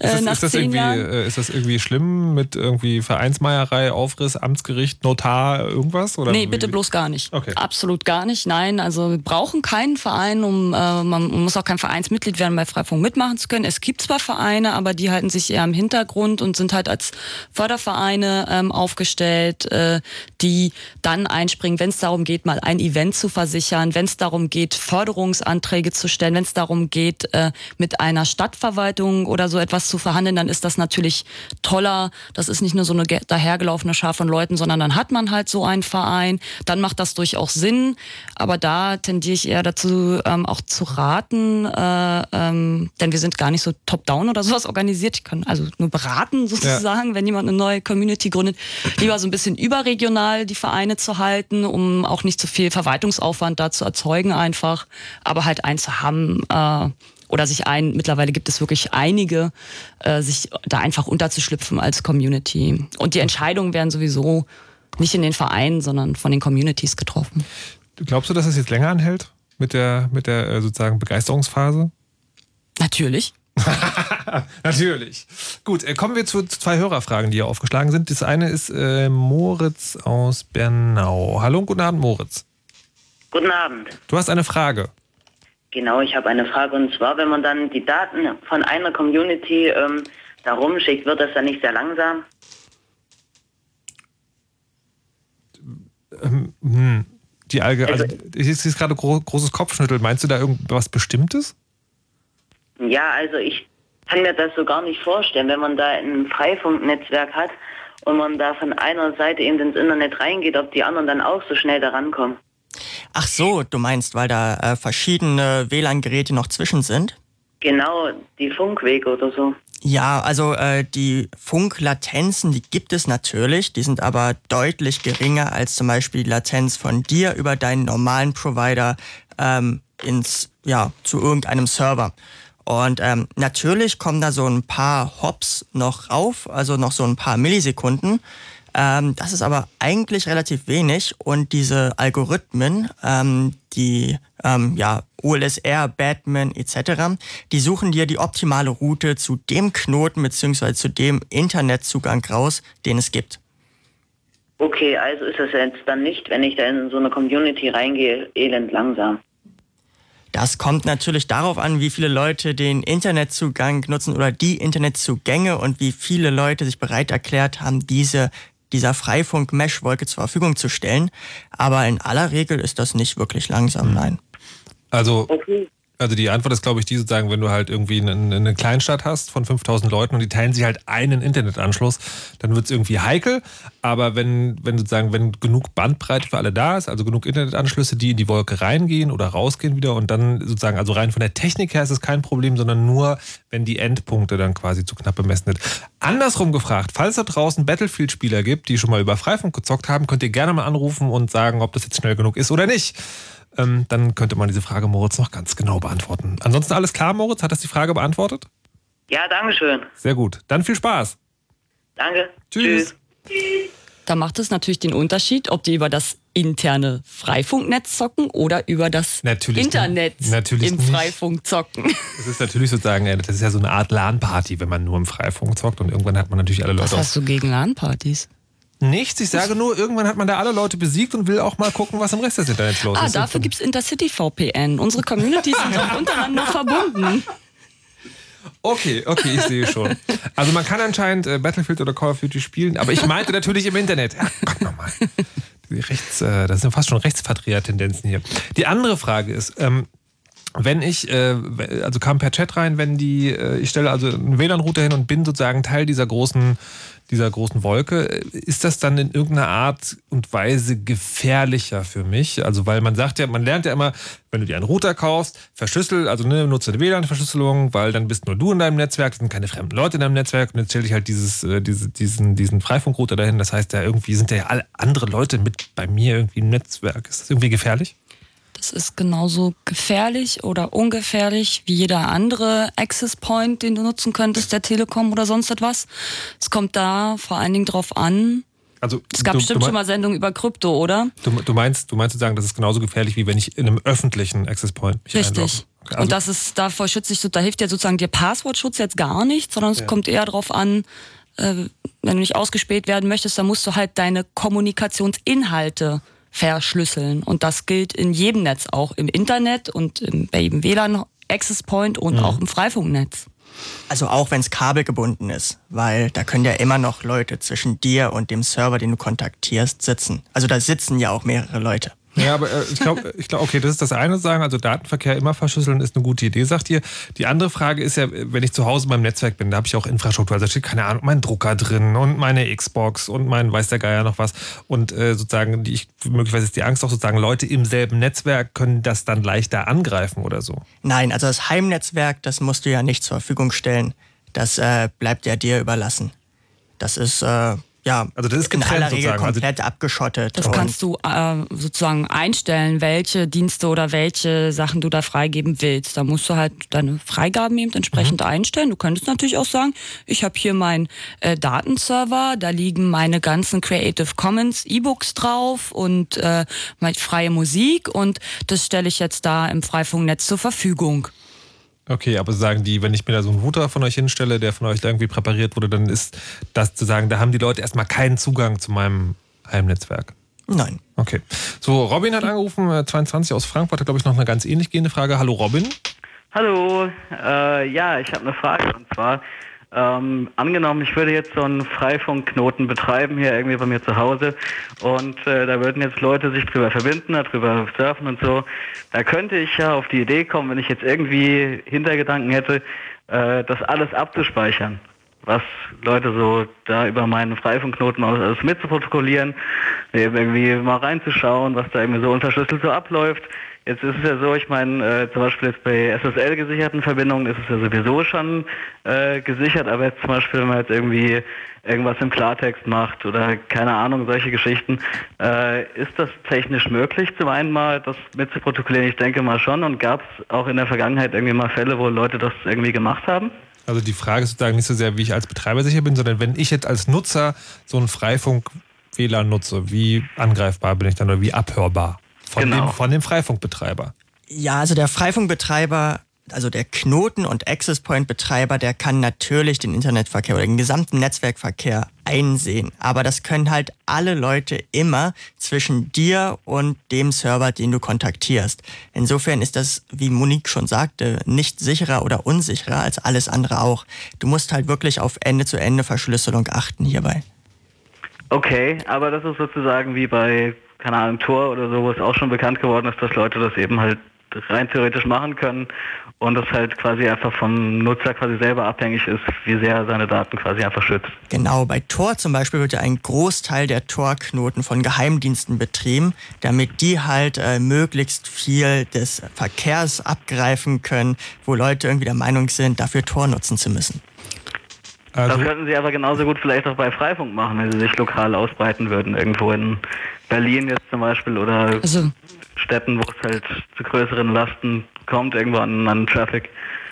In der Theorie sicherlich. Ähm, äh, wir haben aber, wie soll ich das sagen, ähm, wir legen ja sehr großen Wert, ich weiß das jetzt bei Tor nicht so genau, aber was schon sagte, auch auf diese lokale Vernetzung. Wir sind auch eine soziale Community. Ähm, wir kennen uns ähm, und äh, die Freifunker haben eigentlich alle so einen Knotenbetreiber, so eine Art Ehrenkodex. Das ist natürlich eine Sache des Vertrauens, klar. Du kannst jetzt sagen, vertraue ich oder vertraue ich nicht oder ich vertraue der Telekom mehr oder Kabel Deutschland mehr oder Tor mehr. Ja. Also ähm, ja, also ähm, und im Prinzip äh, sind mir keine so eine Fälle bekannt. Ganz im Gegenteil, wir diskutieren jedes Mal wieder und hartnäckig, wie, wie, dass wir eben Datensparsamkeit äh, uns ganz oben auf die Fahnen geschrieben haben. Äh, was, wie viele Daten sind minimal sozusagen nötig, um das Netzwerk ähm, aufrechtzuerhalten. Ähm, sowieso total, also es gibt ein gewisses anonymisiertes Monitoring, wo man nicht sehen kann, äh, wie viele Access Points sich äh, so verbinden mit zum Knoten, damit man vielleicht auch einfach sagen kann, oh, der wird nicht genutzt, dann können wir den auch woanders hinstellen oder so. Aber da wird definitiv nichts von dem Nutzer-Traffic äh, äh, mitgeschnitten und ähm, ja, kann ich nur so also stehen andererseits, lassen. andererseits als sicherheitsbewusster User kannst du halt sozusagen dem, also wo auch immer du dich in den WLAN einloggst, musst du dem halt, also ist bei Freifunk anscheinend nicht so, dass du dem mehr vertrauen musst, sondern es ist halt auch ein Internetanbieter für dich als Nutzer. Okay. Äh, gibt es denn, wenn jetzt bekannt wird, irgendwie, dass jemand sowas sowas macht, irgendwie das, das mitschneidet, also gibt es irgendwie sowas wie eine, wie eine Blacklist irgendwie, dass man bestimmte Knoten ausschließen kann aus diesem Netz oder gibt es das gar nicht? Also wir sind nicht diejenigen, die daran glauben, dass man äh, durch technische Restriktionen soziale Probleme löst. Ja. Ähm, und insofern, äh, wenn es ähm, Abuse gäbe, was eigentlich total selten bis eigentlich original nie vorgekommen ist, äh, ähm, dann geht man hin äh, und spricht mit den Leuten. So und Blacklisting wäre bestimmt nicht das erste Mittel der Wahl. Okay. Ist aber natürlich auch ein schöner Ansatz. Ist natürlich was anderes, wie jetzt irgendwie bei, bei Tor, wo das alles irgendwo weltweit verteilt ist und man eben schlecht irgendwo zu einem Serverbetreiber hingehen kann und sagen kann, hey, hör mal bitte auf, hier alles mitzuschneiden. Ja, also, ja. ja. Sind deine Fragen damit beantwortet, Robin? Ja, perfekt, vielen Dank. Sehr gut. Alles klar, dann viel Spaß. Bist du selber Freifunker? Äh, noch nicht, aber ich überlege es mir ehrlich gesagt äh, gerade. Ich habe nur das mit dem VPN noch nicht gewusst und hatte immer so ein bisschen Bedenken, wenn ich jetzt irgendwie so einen Freifunkrouter aufstelle bei mir irgendwo. Also ich wohne in Frankfurt, das ist ja, ja. auch relativ zentral. Äh, und jemand betreibt dann irgendwie Missbrauch, keine Ahnung, lädt sich irgendwelche illegalen Filmchen runter. Äh, ich kann nur sagen, ich kann nur sagen, bleib dran. Darum geht es in dieser Sendung auch noch und zwar gleich. Perfekt. Fritz.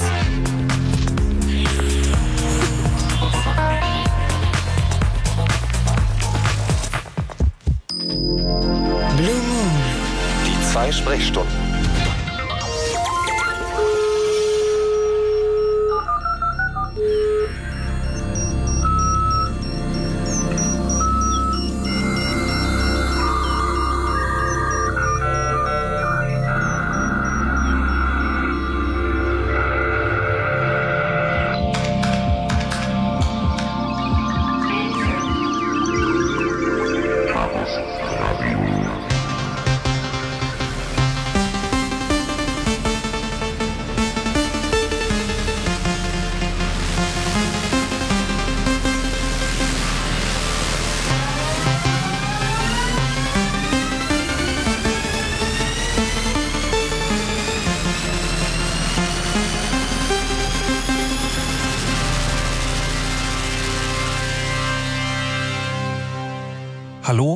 Abend und herzlich willkommen zum Chaos Radio auf Fritz im Blue Moon am 31. Juli, kurz nach 11, wo wir heute über Freifunk und Störerhaftung reden wollen. Um Freifunk ging es schon die ganze erste Stunde. Wir haben geklärt, das ist so eine tja, mehr oder weniger technisch-soziale Art, äh, kleine WLAN-Router miteinander zu verbinden, vielleicht auch größere und so ein Netzwerk herzustellen, das man benutzen kann. Man kann damit Internet teilen, Daten, ähm, vielleicht auch Gedanken. Also es ist tatsächlich eine, eine andere Art und Möglichkeit, sozusagen ein Netz möglichst vielen Leuten zur Verfügung zu stellen. Die Idee kam ein bisschen daher, dass man Internetanschlüsse weiterteilt, aber mittlerweile hat sich halt so eine Art alternatives Angebot etabliert, wo man zum Beispiel auch so Überwachung so ein bisschen umgehen kann. Und mit dabei sind äh, Monique und Mirko, die auch die erste Stunde quasi bestritten haben im Eingang. Hallo und guten Abend nochmal. Hi. Hallo. Und dann haben wir Rechtsanwältin Bea Hubrich hier. Hallo und guten Abend. Guten Abend. Die jetzt wahrscheinlich den Rest bestreiten wird. Wollen wir mal sehen. Ähm, Robin hatte gerade angerufen und hat, äh, hat sozusagen genau die Frage gestellt, die jetzt sozusagen wie von Zauberhand in den, in den nächsten Teil der Sendung passt, nämlich das, dieses Freifunkprinzip, das haben wir geklärt, basiert darauf, dass sich viele, viele Leute zusammentun. Das heißt auch, dass ich, der ich einen Internetanschluss habe und mir so einen Freifunkrouter hinstelle, meinen Anschluss mit ganz vielen anderen Leuten teile. Und dann kann es natürlich passieren, dass irgendwelche Leute hingehen, sich in den Router einloggen, der von mir betrieben wird über meinen Internetanschluss und ähm, oder da ankommen über andere Freifunkstrecken und dann irgendwelchen blödsinnigen Kram machen, der vielleicht kriminell ist oder Schweinkram oder weiß der Geier was. Und dann bin ich als Anschlussinhaber dran. Willkommen in Deutschland. So, Frau Hubrich, es gibt da etwas, das heißt, und das hat man vielleicht tatsächlich auch schon mal in den Nachrichten gehört, weil das ist in den letzten, ich weiß gar nicht, Jahren sogar schon immer mal wieder Thema gewesen, zumindest in diesen Netz, Netzthemenkreisen, die sogenannte Störerhaftung. Was ist das? Die Störerhaftung ist seit 2006 Thema. Ähm, da gab es ein berühmtes ähm, Hamburger Urteil und ähm, danach haftet der Anschlussinhaber für etwaig begangene Urheberrechtsverletzungen ähm, und muss teilweise nicht unerhebliche Summen an Verwerter zahlen. Okay, also die, also jemand anders lädt über mein WLAN illegal Songs runter? Oder, oder hoch ist ja meistens das Problem. Ja, ich versuche mich da irgendwie so ein bisschen einzuschränken. Also man, ich könnte aus diesem, was du da angesprochen hast, ähm, ganz viele juristische Baustellen aufmachen und ja. die besprechen. Ähm, das ist auch mal wichtig, dass wir darüber reden. Aber du kannst mich stoppen oder ein bisschen leiten. Ich würde erstmal grundsätzlich damit anfangen, ähm, wenn jemand ähm, abgemahnt wird, dann gibt es da in dem Abmahnschreiben, also wenn es einigermaßen sauber gemacht wird von den Abmahnanwälten, ähm, die IP-Adresse mhm. mit dem dazugehörigen Beschluss von dem Landgericht Köln oder München oder ähnlichen. Also kommt drauf an, Telekom oder O2, wo man Kunde ist. Ähm, und mit diesem Beschluss und der ähm, IP-Adresse wird davon ausgegangen, dass der Anschlussinhaber da eine Urheberrechtsverletzung begangen hat. Und hier an diesem wirklich ersten Punkt entstehen schon sehr große Zweifel. Nummer eins handelt es sich tatsächlich um eine Urheberrechtsverletzung. Also war es ein, ähm, eine Datei, die geschützt war, tatsächlich auch hier in unserem Kulturkreis. Und die zweite Frage, ähm, ist die Protokollierung auch wirklich korrekt gewesen? Also ähm, der, die IP-Adresse, die da kommuniziert hat, ist das auch wirklich die, die dann dem Anschlussinhaber zu dem Zeitpunkt zugeordnet war? Das ist schon wieder viel komplizierter, als ich eigentlich Schade. dachte, dass wir überhaupt heute besprechen werden. Okay, also, also. Das, ist der, das ist halt der erste Punkt. Lass mich, lass mich versuchen, das nochmal äh, zu verstehen. Mhm. Also, wenn es um eine Abmahnung geht wegen Filesharing, dann wird diese Abmahnung dadurch ausgelöst, dass die, äh, dass die Leute, die glauben, die Rechte an der Datei inne zu haben, versucht haben herauszufinden, von welchem Internetanschluss diese Urheberrechtsverletzung durchgeführt wurde. Das heißt, wer zur Hölle hat da nochmal Filesharing gemacht? Genau. Dadurch stellen sie sozusagen in dem Filesharing-Protokoll, Tauschbörse, wie auch immer, fest, welche IP-Nummer verwendet wurde. Also, und daraus kann man dann Rückschlüsse ziehen, welcher Internetanschluss das war. Theoretisch, sagst, so ist die Idee, die dahinter steht. So ist die. Idee, die dahinter steht. Mhm. Jetzt sagst du, man kann diese ersten beiden Dinge schon anzweifeln. Also irgendwie, ob überhaupt das, worum es da ging, überrechtlich geschützt ist und dann, ob das sozusagen überhaupt die, äh, also über, ob das überhaupt richtig ermittelt wurde. Ich frage mich jetzt aber, ist das jetzt relevant für die Freifunkdebatte?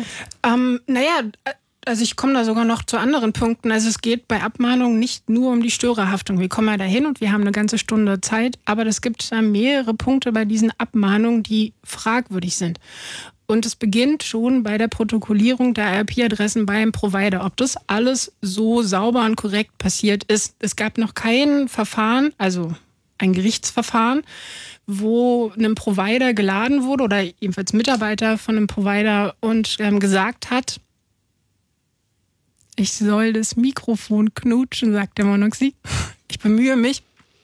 Ähm, ja, die Protokollierung ist beweisfest. Ja, ähm, die IP-Adresse, die ihr zu dem Zeitpunkt ähm, protokolliert habt, ist auch tatsächlich dann dem Anschlussinhaber zu dem Zeitpunkt zugewiesen worden.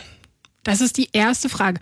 Damit will ich sagen, dass viele Anschlussinhaber abgemahnt wurden und gezahlt haben, ohne dass wirklich feststand, dass von diesem Anschluss diese Rechtsverletzung auch begangen wurde. Das ist der erste Punkt. Wollen wir den über den hinweggehen? Nee, ich, also ich, ich habe jetzt gerade das Gefühl, wir reden jetzt über eine Sache, die mit Freifunk, also mit diesem, mit diesem Prinzip sozusagen, dass ich für die Taten anderer verantwortlich gemacht werden kann, eigentlich nichts zu tun hat. Nee, das geht um Abmahnungen generell. Also die, die Störerhaftung ist ein Teil von einer Abmahnung. Also wir, das Problem bei Freifunkern ist, dass eine Haftungsgefahr besteht, und zwar dadurch, dass man eine Abmahnung von Anwälten ins, in den Briefkasten bekommt mhm. und aufgefordert wird, eine Unterlassungserklärung abzugeben mit einer bestimmten Summe, die man zu zahlen hat. Mhm. Das ist das Problem, was Freifunker haben. Können. Hat, nicht, hat nicht jeder. Wenn sie den Internetzugang zur Verfügung stellen. Also genau. unverschlüsselt, genau. also nicht über das VPN. Genau. Also wir, genau, wir, ich wollte die ganze Zeit ähm, immer mal wieder einhaken. Also mir geht es ähm, um den Teil vom Freifunk, wo ich meinen Anschluss anderen Leuten frei zur Verfügung stelle. Ja. Also einen freien Internetzugang haben. Und das halt nicht, wie Monique gesagt hat, ähm, das Ganze getunnelt wird, sondern ähm, durch einen deutschen Provider halt rausge rausgeht. Darüber spreche ich jetzt hier. Und genau da ist die Störerhaftung. In allen anderen Fällen habe ich ja die Störerhaftung nicht. Ja. Aber hinter der Störerhaftung steckt eben eine Abmahnung. Ich bekomme eine Abmahnung und da gibt es mehrere Teile. Zum Beispiel eben auch die Täterschaft. Also man wird immer wieder wird darüber hinweggegangen und es wird immer nur thematisiert, dass das Problem die Störerhaftung ist. Aber was größer ist, ist die Täterschaft. Das heißt, erstmal wird dem Anschlussinhaber vorgeworfen, in diesem Abmahnschreiben, dass er eine Urheberrechtsverletzung begangen hat und dass er für diese Urheberrechtsverletzung Schadensersatz zahlen muss. Und erst wenn er nachweisen kann, dass er selber nicht Täter war, kommt man auf die zweite Ebene der Störerhaftung. Mhm. Störerhaftung bedeutet, ich habe daran teilgenommen, dass jemand eine Urheberrechtsverletzung begangen hat. Und ich habe vorher noch versucht zu erklären, dass es oft strittig ist oder man das halt auch mal diskutieren muss, dass überhaupt diese Urheberrechtsverletzung begangen wurde und Nummer zwei, auch überhaupt von diesem Internetanschluss. Also Störerhaftung ist sozusagen die, die vierte Stufe bei diesen okay, Abmahnungen. Dann machen wir es jetzt, wie du willst, und zwar der Reihe nach. So, was ist, äh, warum ist es, ähm, was, wie kann überhaupt angezweifelt werden, dass die feilgescherte Datei sozusagen überhaupt urheberrechtlich geschützt ist? Na, weil, weil nicht alle Dateien, die, naja, die man die, tauscht, urheberrechtlich geschützt sind. Die können dir ja irgendwas erzählen. Die erzählen Entschuldigung, Entschuldigung. Mhm. Wenn aber sozusagen, wenn jetzt eine, eine Abmahnkanzlei losgeht und sozusagen Leute abmahnt wegen File-Sharing, dann müssen die doch irgendwie sicherstellen, weswegen die abmahnen oder nicht. Die können doch nicht einfach, die können doch nicht einfach behaupten, hier, du hast was Falsches gemacht. Aber das passiert doch ständig. Das verstehe ich nicht. Also Leute gehen vor Gericht, aber so funktioniert doch, funktionieren auch Rechtsstreitigkeiten. Der eine wirft dem anderen etwas vor, dass du hier rechtlich was falsch gemacht hast und das muss geklärt werden, ob das stimmt. Ja, ja, klar, aber sozusagen eine Abmahn, eine Abmahn, also ein Abmahnanwalt kann noch wegen File-Sharing, wird er doch nur abmahnen, wenn er ein urheberrechtliches geschütztes Werk vorliegen hat, wo, keine Ahnung, seine Lakaien festgestellt haben, dass es in irgendeiner Tauschbörse aufgetaucht. Na, das sind Drittdienstleister, die für die arbeiten.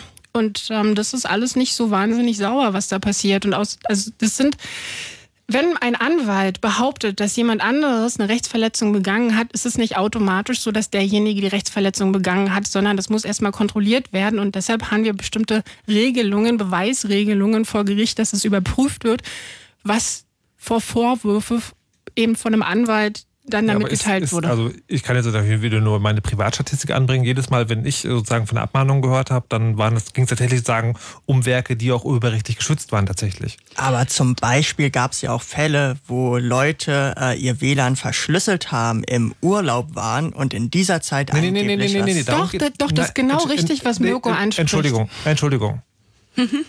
es geht jetzt gerade, du hast gesagt, der erste Punkt, der erste Punkt ist, dass man gar nicht genau weiß, ob die Datei, wegen der abgemahnt wird, überhaupt urheberrechtlich geschützt ist. Das es wird ja, einfach nur behauptet. Einfach, ich kriege einen Brief Entschuldigung. und da steht es.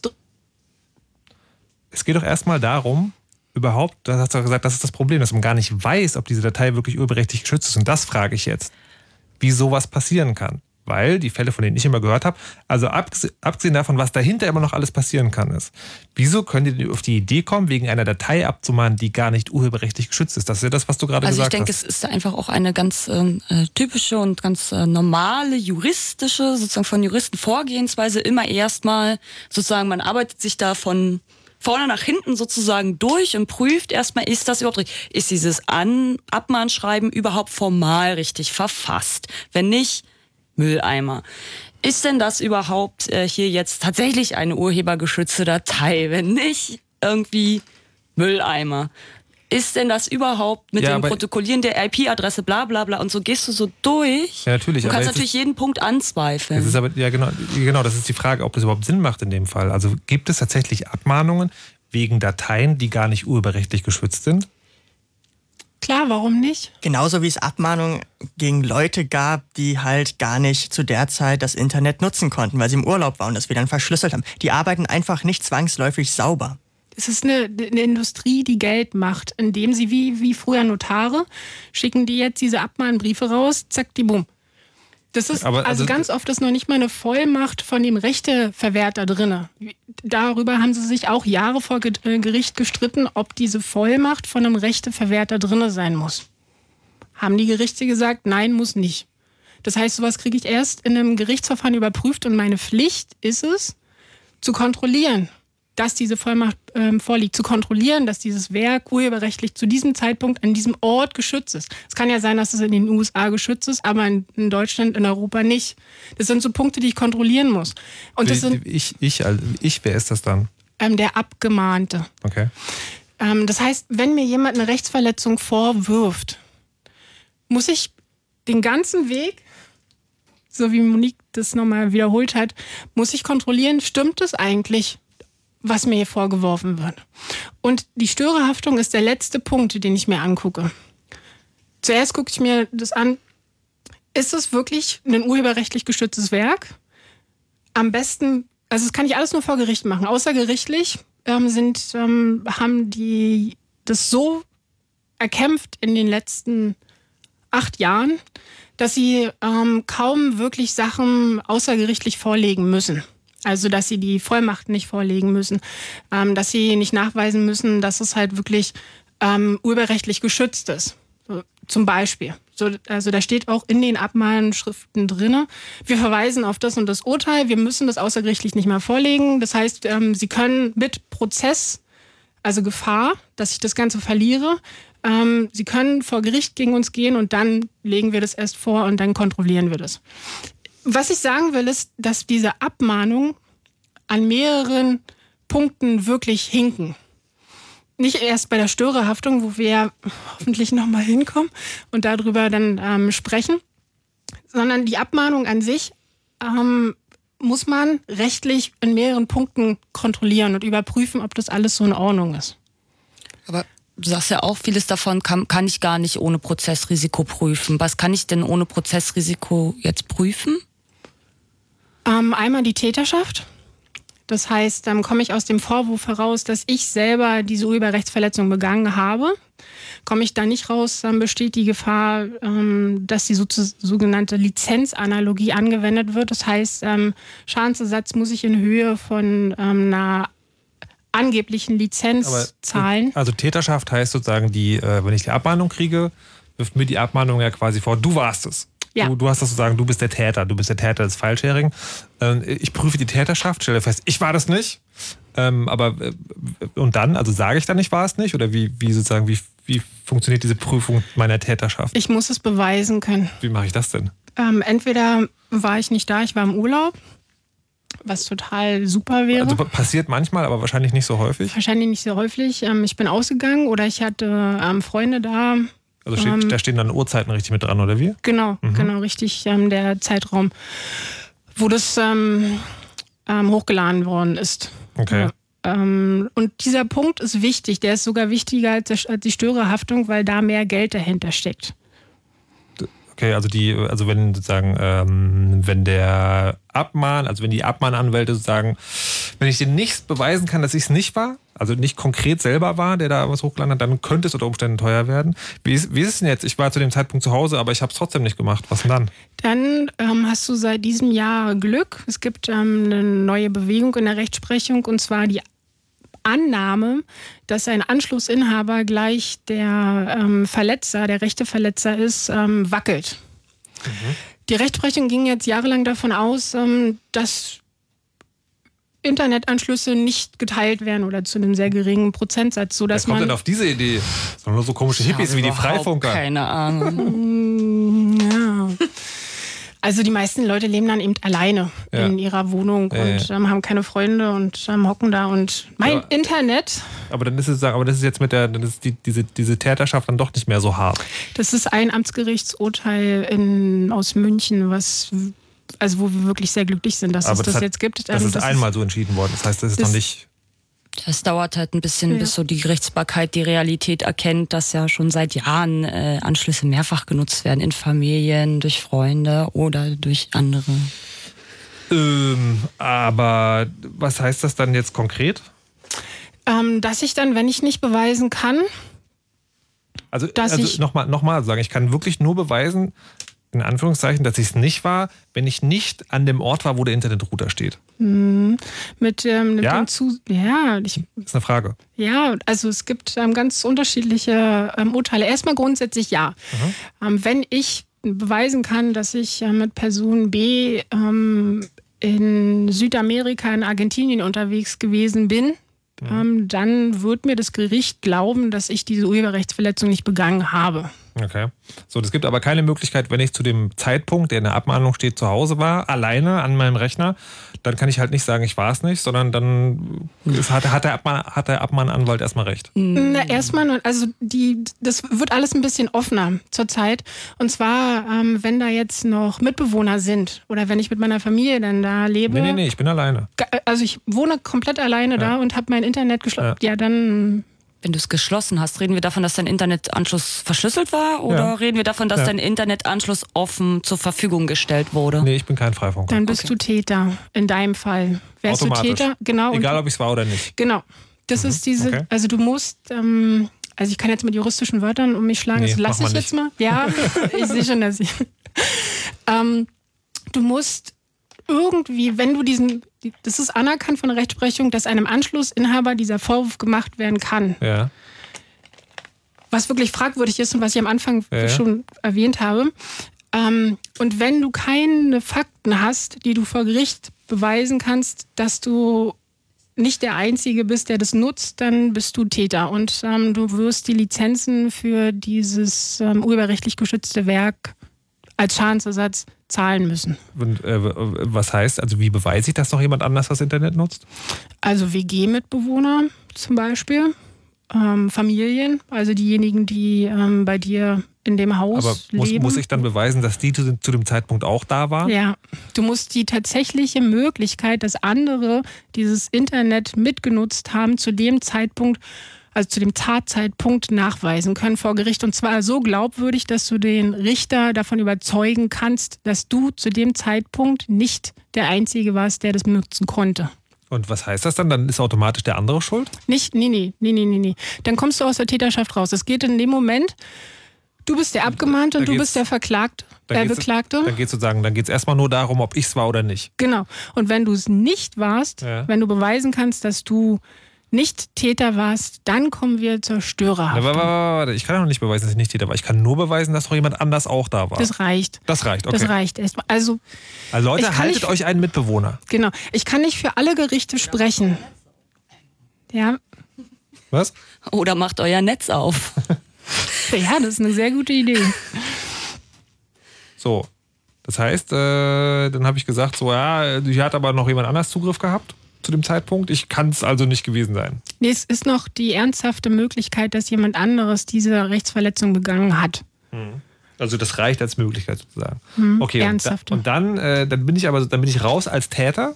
Also dann kann man mir nicht mehr vorwerfen, okay, du warst es aber, sondern dann bin ich aber möglicherweise noch Störerhaftung. Störer könntest du noch sein. Störer. Okay, ich bin. Was ist ein Störer? Ein Störer ist jemand, der sich an einer Rechtsverletzung beteiligt. Moment mal, ich habe mein, mein, mein, mein Internet-Dings mit anderen Leuten geteilt und äh, da habe ich doch mich nicht, ich habe doch nichts mitgemacht. Also ich war doch nur an meinem Rechner, habe Comics gelesen und der andere hat gefeilschert. Wieso bin ich denn da beteiligt juristisch? Mm, Das Mit, Mitstörer heißt das doch sogar ganz äh, Nee, korrekt, oder? mm, Nee? Ah, gibt's nicht. okay. Ähm, du kannst auch durch Unterlassen ähm, Störer sein. Heißt? Also du musst nicht immer nur aktiv irgendjemanden unterstützen. Also du musst ähm, nicht irgendwie jemanden bewusst fördern, sagen, hey, guck mal, hier ist irgendwie auf ähm, der und der Website, ähm, kannst du da diesen tollen Film angucken, musst du dir aber irgendwie runterladen. Ich glaube, das ist illegal und tralala. Also du musst halt da nicht irgendwie aktiv auf jemanden einwirken, sondern das rei reicht ähm, das Passive. Ähm, und zwar, wenn du jemand anderem ähm, in dein Wirkfeld ähm, rein lässt, sozusagen eben deinen Anschluss zur Verfügung stellst, dann ähm, bist du dann daran beteiligt. Um das mal klar zu machen. Also das heißt, äh, das heißt, ich nehme mein, äh, mein Internet, mache das auf und stehe nicht die ganze Zeit hinter dem anderen, der das Internet auch noch und sage, nein, nein, nein, nein, nein, du darfst nicht falschern, dann bin ich sozusagen Störer. ja, schon vorher, wenn, in dem Was? Moment, wo du es aufmachst. Okay. Also in dem Moment, wenn du dafür sorgst, dass deine Mitbewohner, deine ähm, Familie, deine Freunde das Internet mitbenutzen ähm, und da irgendetwas passiert, bist du daran beteiligt, weil es dein Anschluss ist. Mhm. Weil du das nicht unterlassen hast, ähm, dafür zu sorgen, dass es nicht passiert, zum Beispiel durch Schließen. Okay, Das sind deine das ist dann Zugangs- das ist dann nicht ganz so teuer, wie wenn ich Täter wäre, aber es kostet immer noch Geld. Genau, das ist ähm, nicht ganz so teuer, da kann man so mal eins, zwei Nullen wegmachen. Hey, immerhin, Mm. das lohnt sich doch schon. So, und das ist aber natürlich der Punkt, wo ich sage, so, naja, ähm, wenn ich das für meine WG aufmache, dann kann ich irgendwie jedem Einzelnen die Watsche geben und sagen so, nee, mach mir hier keinen Fallsharing. Aber wenn ich das jetzt für Freifunk aufmache, dann kann ja jeder, also nicht nur die Leute, die in meinem WLAN drin sind, sondern auch noch die Leute, die dadurch, dass mein WLAN ja mit anderen WLANs verknüpft ist und sozusagen eigentlich ganz viele Leute über meinen Internetanschluss äh, Dinge tun können, ähm, da, da, da laufe ich ja quasi, also statistisch gesehen in Gefahr, dass es auf jeden Fall irgendwann mal passiert. Statistisch gesehen, ja. Also das spricht jetzt nicht so richtig für Freifunk. Ähm, spricht generell nicht dafür, dass man sein Internet aufmacht. Das stimmt. Wir also, haben, ja, stimmt. Eigentlich, eigentlich möchte ich nicht, also möchte ich meinen WG-Mitbewohnern sagen, so, nee. Auch meiner Familie nicht. Holt, ähm, holt mal bitte euren eigenen Anschluss. Genau, also auch Leute, die mir nahestehen, ja. mit denen ich gerne irgendwie ähm, meine Werte, die ich besitze, ja. teile. Ähm, die Störerhaftung an sich ist im Urheberrecht umstritten. Die Störerhaftung ähm, ist ähm, außerhalb des Urheberrechts gar keine schlechte Idee. Das ist auch altes, altes Zivilrecht. Ähm, wir lernen im Studium das mit dem Beispiel, ich besitze ein Grundstück ähm, neben einem anderen Grundstück und ähm, mein Nachbar, der hat da auch ein schönes Haus und ähm, auf meinem Grundstück ist ein Baum, eine, eine riesengroße Kiefer stattlich. Und beim letzten Gewitter hat sie ein bisschen was abbekommen und jetzt ähm, besteht die Gefahr, dass diese Kiefer umkippt und direkt auf das Haus des Nachbarn. Der Nachbar sieht es, mhm. der kann ja natürlich nicht auf mein Grundstück und ähm, diese Kiefer einfach wegmachen lassen, kostet auch ein Heidengeld, mhm. aber er kann mich als Störer heranziehen. Das heißt, er kann von mir verlangen, dass ich diese Kiefer sicher. Mhm sodass diese Gefahr des Umkippens auf sein Haus nicht mehr gibt. Mhm. Das ist eine gute Idee. Also wenn ich ähm, bestimmte Sachen betreibe, wie zum Beispiel ein Auto, was anerkanntermaßen ähm, ein Werkzeug ist, was Leben gefährden kann und das auch tut, ähm, oder ein AKW oder ähnliches, ähm, ich muss dafür sorgen, dass ähm, von diesen Gefahrenzonen keine Schäden ausgehen. Okay, aber jetzt ist sozusagen ein, äh, ein WLAN-Router weder ein AKW noch eine Kiefer. Korrekt glauben manche Leute. Ich sagen. Aber es hat sich sozusagen noch nicht, nicht so ganz durchgesetzt. Genau. Das Internet ist keine Gefahrenzone. Hm, mein Lieblingssatz.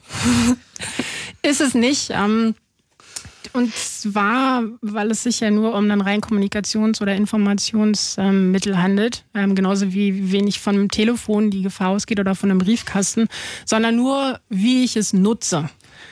Also ich bin, oder vergleichbar mit einer Autobahn. Ähm, die Autobahn an sich, da, wenn die da ist, ist so unproblematisch. Also da wird jetzt niemand sterben. Aber wenn ähm, jemand ein Auto so gegen eine Person verwendet, ähm, dass sie verletzt werden kann, dann haben wir ein Problem. Also nicht die Autobahn und nicht ähm, Internet ist ähm, hier gefährlich, sondern wie bestimmte Personen die Autobahn oder das Internet nutzen oder womit. Diese Unterscheidung wird leider nicht vorgenommen. So, aber äh, also, wenn ich die richtig verstehe, ist es so, ihr denkt, ja, das ist alles nicht so schlimm und mit der Steuerhaftung, das ist großer Quatsch. Juristische Realität ist gerade eine andere. Na, die verändert sich ja gerade so ein bisschen. Also wir haben Genau, ähm, die Auseinandersetzung rechtlich, ob ähm, Internet tatsächlich eine Gefahrenzone ist. Also die Frage wurde ja. jetzt rechtlich nicht ähm, erörtert, sondern das wird halt angenommen. Aber, Und zwar mit der Begründung, dass eben so viele ähm, Rechte von Verwertungsinhabern verletzt wurden. Die okay. kommen da mit ähm, enormen Summen, die sie in den 90er Jahren verdient haben. Mit diesen Summen standen sie vor Gericht und haben rumgeheult. Ähm, das ist unfassbar, wie viel Geld uns hier geklaut wird. Wir müssen irgendwas tun. Und zwar tut man auch nichts gegen die Provider, sondern man tut etwas gegen die Anschlussinhaber, also den letzten beißen die Hunde. Das ist, ja. hat sich auch ähm, rein in ähm, einer Rechtsprechung entwickelt, dieses Problem. Ja, aber es betrifft uns ja. Es betrifft, es betrifft uns in Deutschland im Moment immer noch. Ja, wir sind in guter Hoffnung, dass es wie in anderen Ländern, zum Beispiel eben in den USA, dieses Problem nicht mehr besteht. Oder auch in anderen ähm, europäischen, europäischen Ländern, Spanien, in die wir ja zum Beispiel ja. äh, VPN-Tunnel äh, mit dem Freifunk haben, um genau dieser deutschen spannenden Rechtsprechung sozusagen da zu entgehen. Also das ist, äh, das ist der eine Punkt, sozusagen. Wenn man, wenn man Freifunk benutzt, kann man das so einstellen, dass wenn Leute meinen Internetanschluss benutzen, gar nicht sozusagen für Deutsch, also in Deutschland sichtbar sind, sondern erst irgendwie in Schweden oder in anderen Ländern rauskommt. Und dann ist das sozusagen eine technische Umgehung dieser juristischen Gefahr. Aber die kann ja auch schiefgehen, zum Beispiel. Ja, da kann technisch irgendwie mal was nicht klappen. Ja. Ja. So, und dann ist halt die Frage, also ich komme immer noch nicht an den Punkt, ähm, weil ihr gesagt habt, so, also diese Störerhaftung, das ist eigentlich Blödsinn, aber faktisch scheint es gerade noch anders zu sein. Wir werden das in der letzten halben Stunde noch klären. Jetzt machen wir erstmal die Nachrichten. Bis gleich. Egal ob als Sänger oder Komponist oder Produzent. Alles, was er anfasst, wird zu Gold. Also Vorsicht, lasst euch lieber nicht von ihm anfassen. Aber angucken könnt ihr ihn ruhig. Fritz präsentiert Pharrell Williams, live in Berlin. Dienstag, 16. September. Pharrell Williams, live in der Max-Schmeling-Halle.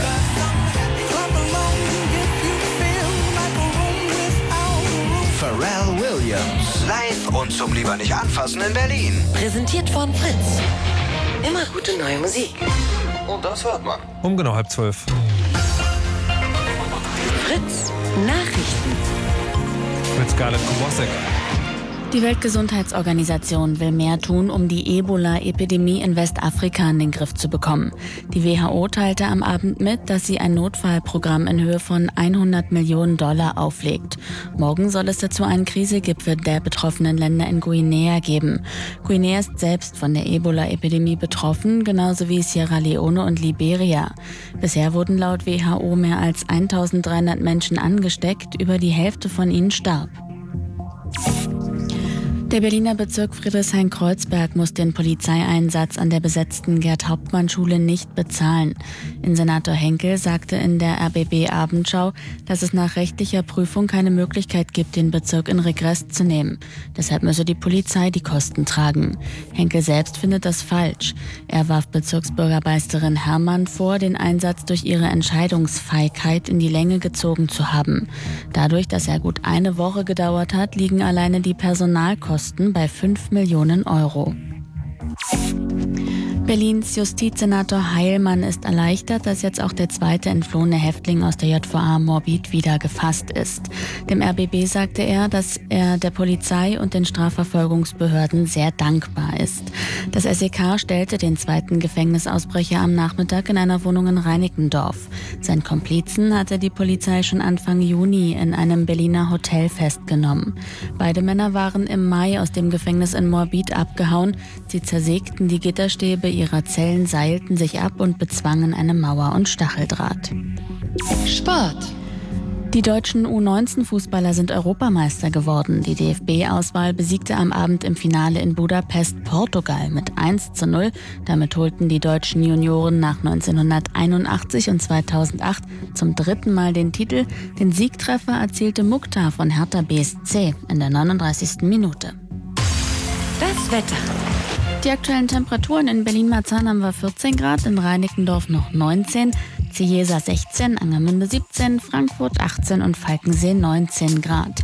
In der Nacht soll es trocken bleiben bei 16 bis 13 Grad minimal. Morgen wird es dann wärmer, als es heute war. Wir kriegen 28 Grad, viel Sonne und, soweit es man das sagen kann, kein Regen. Verkehr. Stadtverkehr Berlin, Friedrichshain, Karl-Marx-Allee zwischen Warschauer und Lichtenberger Straße wegen der Biermeile. Bis Montagabend Einschränkungen Richtung Alexanderplatz. Und zur S-Bahn zwischen Friedrichstraße und Zoologischem Garten fahren noch bis Montag früh Busse. Alternativ könnt ihr auch auf Regionalbahnen umsteigen. Und ab Montag ist dann der Bereich zwischen Ostbahnhof und Friedrichstraße gesperrt. Wo immer ihr seid, gute Fahrt. Fritz ist eine Produktion des RBB.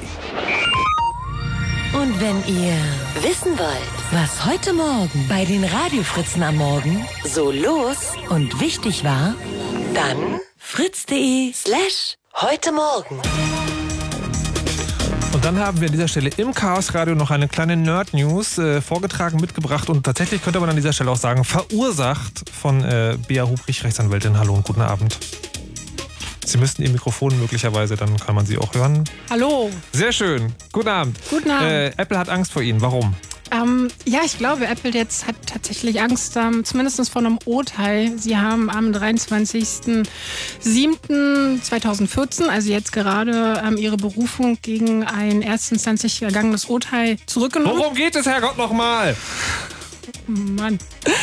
Ähm, und zwar Mitarbeiterbewachung, Mitarbeiterüberwachung, illegale Mitarbeiterüberwachung im Back of House. Es gibt ähm, in diesen Apple-Läden, Apple Stores, Mensch, Apple-Läden gibt es ähm, einen Back of House und ähm, einen Front of House. Im Front of House, ähm, da sind ähm, die ganzen Sachen ausgestellt. Ähm, da kommen die Kunden hin und ähm, gucken sich die Produkte an und kaufen sie. Und im Back of House gibt es Genius Room und Managementraum und wo man sich umzieht etc. Mhm. Ähm, und diese Back of House ähm, ist nicht für Kunden geöffnet, sondern ähm, nur für Mitarbeiter. Und in diesen Räumlichkeiten sind Rundkameras. Und diese Überwachung durch die Rundkameras ähm, wurde vom Arbeitsgericht Frankfurt am Main für rechtswidrig erklärt. Und dagegen hat Apple Berufung eingelegt. Und einen Tag vor dem Urteil über die Berufung haben sie die Berufung wieder zurückgenommen. Das heißt, äh, Apple ist sozusagen dafür verurteilt worden, dass sie in den Hinterräumen Mitarbeiter videoüberwacht haben. Genau, dieses Urteil ist jetzt rechtskräftig und ähm, sie müssen Schmerzensgeld in Höhe von 3.500 Euro an den ähm, Kläger zahlen. Wird das Konsequenzen haben? Also weitreichendere? Sowas wie, die bauen jetzt alle Videokameras ab? Ja, das ist unser Ziel. Na gut, schauen wir mal. Später dazu mehr.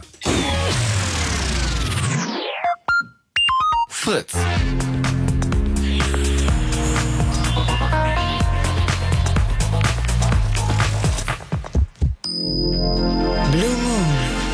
Zwei Sprechstunden. Eine halbe Stunde haben wir noch hier im Chaos Radio im Blue Moon. Äh, heute mit dem Chaos Computer Club und äh, anverwandten Sympathisanten von den Freifunkern. Da sind äh, Mirko, Monique und Bea. Hallo und guten Abend. Hallo. Hey. Guten Abend. So, wir haben anderthalb Stunden hinter uns. Es war ein wilder Ritt. Wir haben erklärt, was, was Freifunk überhaupt ist, nämlich eine Technologie und eine Initiative, um Internet für alle möglich zu machen, also auf eine Art und Weise, die weniger überwacht ist, die vielleicht sogar schneller ist und die dicke Anschlüsse überall hinbringt. Und sind dann äh, in der zweiten Stunde dahin gekommen, dass es so ein juristisches Problem gibt, was generell im Internet existiert, ähm, wo man aber als Freifunker möglicherweise auch reinrutschen kann, wenn die Technik mal versagt ähm, und wo ähm, ja, wo jetzt sozusagen es gibt eine Störerhaftung. Kannst du, noch, kannst du noch mal ganz kurz, BH, erklären, was Störerhaftung ist? Ganz, ganz kurz. Störerhaftung bedeutet, ich habe einen Internetanschluss und mir wird vorgeworfen, dass über diesen Internetanschluss eine urheberrechtliche Verletzung begangen wurde. Ich kann aber nachweisen, dass ich das selber nicht war.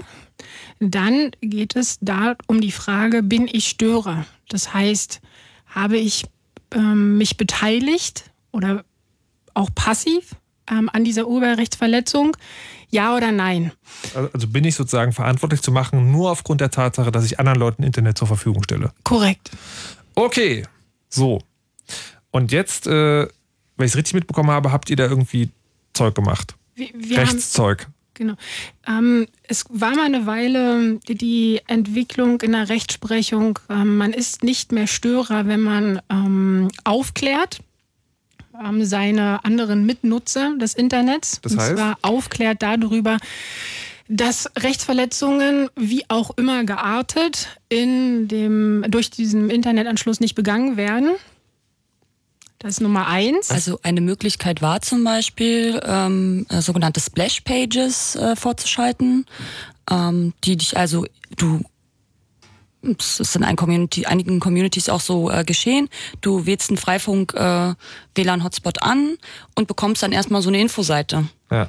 Als allererstes, wo steht, hallo du, schön hier, das ist Freifunk und so und irgendwie Fair Use und äh, außerdem möchten wir dich darüber aufklären, dass du keine legalen Sachen machen sollst. Okay, und dann sagen, dann war ich juristisch raus. Nee, das war die Hoffnung. Ach, das war die nee, Hoffnung. Moment, Moment. Ähm, das ist einmal diese Informationspflicht, Aufklärungspflicht und die Genau. zweite ist eine Prüfpflicht. Das heißt, ich muss auch tatsächlich überprüfen, ob derjenige sich an meine Aufklärung hält. Das heißt, ich muss ihn überwachen. Ja, Okay. also Theoretisch. da, das gibt Urteile, ähm, die sind schon jetzt wieder ein paar Jahre alt, die diese Pflichten erarbeitet haben. Es gibt kein gerichtliches Verfahren gegen einen Freifunker. Ja. Das heißt, das, was gab bis vor dem 7.7. nicht, dazu kommen wir gleich Ja. mit. Ähm, davor ähm, gab es kein Verfahren gegen einen Freifunker. Es gab Abmahnungen, sehr viele Abmahnungen, aber kein gerichtliches Verfahren. Das heißt, was die, ich hier erzähle. Weil die Abmahnungen immer bezahlt wurden? Oder? Nee, nee. weder Sondern? noch gar nichts. Ähm, wir haben ähm, keine Unterlassungserklärung abgegeben und auch ähm, keinen Cent an die Abmahner geschrieben, äh, überwiesen, sondern einfach nur geschrieben, dass es sich um Freifunk handelt, was Freifunk ist, ähm, dass Internet keine Gefahrenzone ist, dass derjenige nicht Täter war und das halt begründet. Und ähm, dann gab es immer mal wieder noch ähm, Briefwechsel, teilweise Telefonate, wo mir mitgeteilt wurde, ähm, dass ähm, Freifunk illegal ist. Also es wird immer gerne dieses BGH-Urteil ähm, Sommer unseres Lebens von 2010 herangezogen ähm, äh, also von Abmahnanwälten, wo sie dann halt gerne behaupten, dass in diesem BGH-Urteil generell ähm, die Information gab, rechtlich, dass das Teilen von einem Internetanschluss illegal ist. Das ähm, ist aber juristisch nicht haltbar, diese Argumentation. Ähm, wir haben jetzt am 7.7., um das endlich mal zu klären und um aus dieser Bedrohung rauszukommen, eine äh, Feststellungsklage bei Gericht eingereicht. Ich möchte an dieser Stelle nochmal einen Punkt unterstreichen. Also das ja. ist so, sagen Freifunker sind schon abgemahnt worden in der Vergangenheit. Sehr viele. Aber, aber, es ist sozusagen immer, ihr habt da sozusagen immer gegen, gegen juristiert. Richtig. Okay. Ja, aber eben bislang einfach nur äh, eine Antwort geschrieben, ja. dass wir das alles nicht so sehen und nicht anerkennen und dann immer gewartet, ob jetzt was passiert. Und in halt über zehn Jahren ist halt nichts passiert. Okay. So, und jetzt habt ihr mal gedacht, äh, jetzt wollen wir es aber wissen oder wie?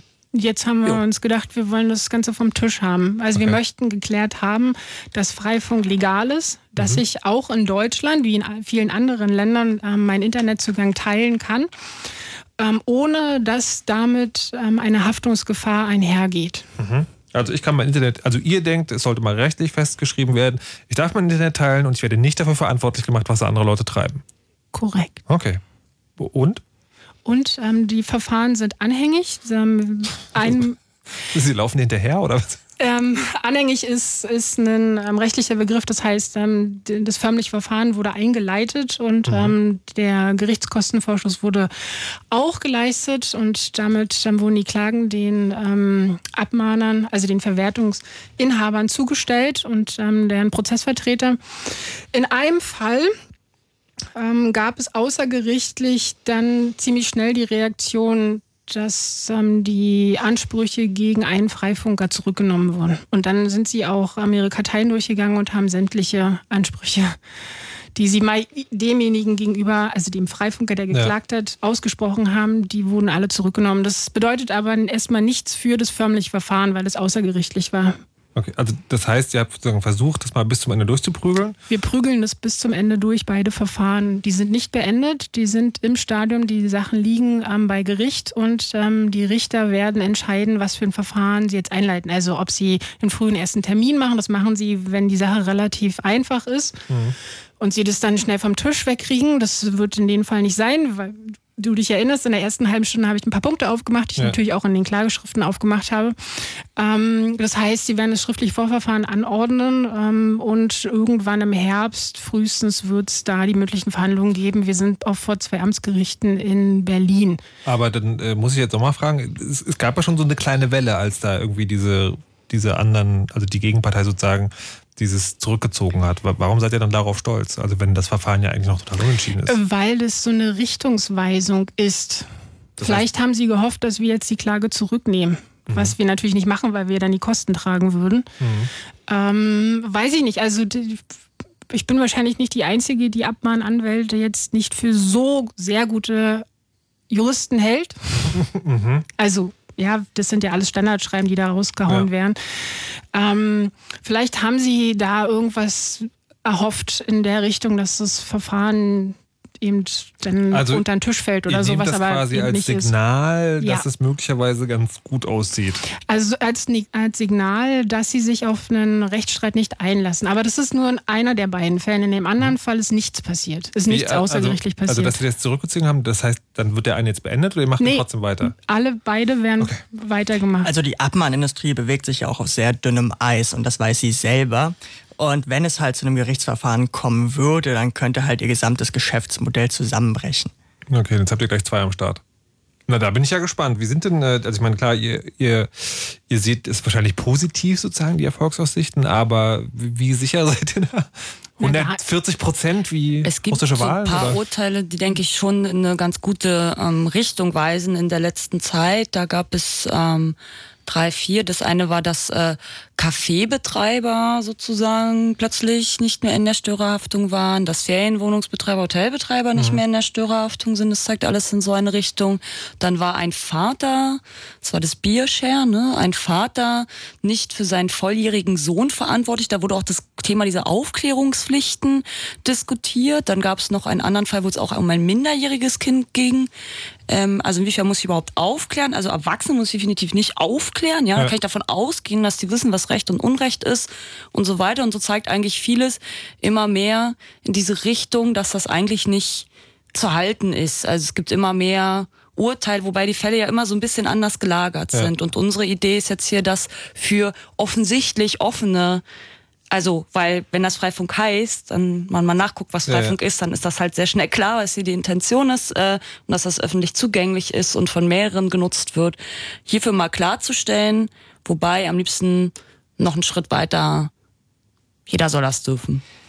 Also- Wir sind ja also- auch Privatleute. Also sagen, aber also in dem Fall, wenn diese beiden, wenn diese beiden Urteile sozusagen für euch positiv ausgehen, dann würde das erstmal bedeuten, dass es zwei Urteile gibt, die für Freifunker das relativ festtreiben, wo sich dann auch wieder andere Gerichte daran orientieren. Also es ist dann noch nicht irgendwie Gesetz, aber wäre dann sozusagen Genau. eine Wegweisung. Aber dass das für alle gilt, also ich als Privatperson gebe einfach mein Internet frei, das wäre dann nochmal ein Schritt. Na, das sind ja Privatpersonen. Wir sind also die Freifunker, also, ne? Aber, aber trotzdem, ähm, Gerichtsurteile sind immer bedingt übertragbar. Das heißt, wir wissen nicht, was jetzt herauskommt. Ähm, das gilt ähm, nach wie vor auf hoher See und vor Gericht ist man in Gottes Hand. Also wie, Wir reden jetzt hier zwei Stunden und im Prinzip steht nichts fest. Oh mein Gott! Ja, aber es werden ja auch viele Fragen aufgeworfen. Zum Beispiel ähm, kann man sich fragen, warum die großen Provider eigentlich nicht unter die Störerhaftung fallen. Weil eigentlich sind es ja auch nur, also der die normale Mensch, der seinen Freifunkrouter irgendwie anderen Leuten zur Verfügung stellt, den Internetzugang darüber, äh, den unterscheidet ja eigentlich auch nichts von dem großen Provider, außer die Größe.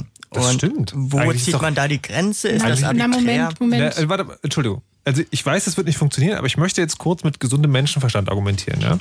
Also wenn ich als Privatperson meinen Internetanschluss einer Handvoll Leute zur Verfügung stelle und damit nicht mal was verdiene, dann bin ich also sozusagen möglicherweise Störer. Wenn jetzt eine riesige Firma 100.000 Leuten Internet gibt und damit auch noch Geld verdient, also die macht, die macht ja quasi, also jetzt mal aus, aus, äh, aus, aus hier Verwertungsrechte-Perspektive, die macht ja quasi Geld damit, dass Leute illegal Zeug runterladen können. Wieso sind die denn keine Störer? Haftungsprivileg, Paragraph 8 Telemediengesetz. Was heißt das? Dass Provider ähm, haftungsprivilegiert sind, ähm, Übersetzung Haftungsprivilegierung. Was, das heißt, die sind so sie groß? Nee. Ähm, sie haben eine bestimmte Position in der Gesellschaft inne. Ähm, durch ihre Tätigkeit, ihre Mhm. wirtschaftliche Tätigkeit, ähm, sind sie geschützt ähm, davor, dass Mhm. halt Schadensersatzansprüche gegen sie geltend gemacht werden. Aber jetzt kommen wir gleich zu dem nächsten Punkt. Die Frage ist, wann ist man Provider? Mhm. Ähm, das ist eine große Thematik bei uns. Ähm, wann ist ein Freifunker Provider? Also schließlich vermittelt er ja auch den, Inter äh, den Zugang zum Internet. Und bei Paragraph 8 Telemediengesetz ist auch die Frage, bezieht sich das nur auf Schadensersatzansprüche oder auch auf Unterlassungsansprüche? Unterlassungsansprüche, da finden, dahinter, hinter diesem Begriff finden wir die Störerhaftung. Ich gehöre zu denjenigen, die behaupten, Paragraph 8, Tele- Paragraph 8 meine Güte, Telemediengesetz ist so weit formuliert, dass sowohl Schadensersatz wie auch Unterlassungsansprüche darunter fallen.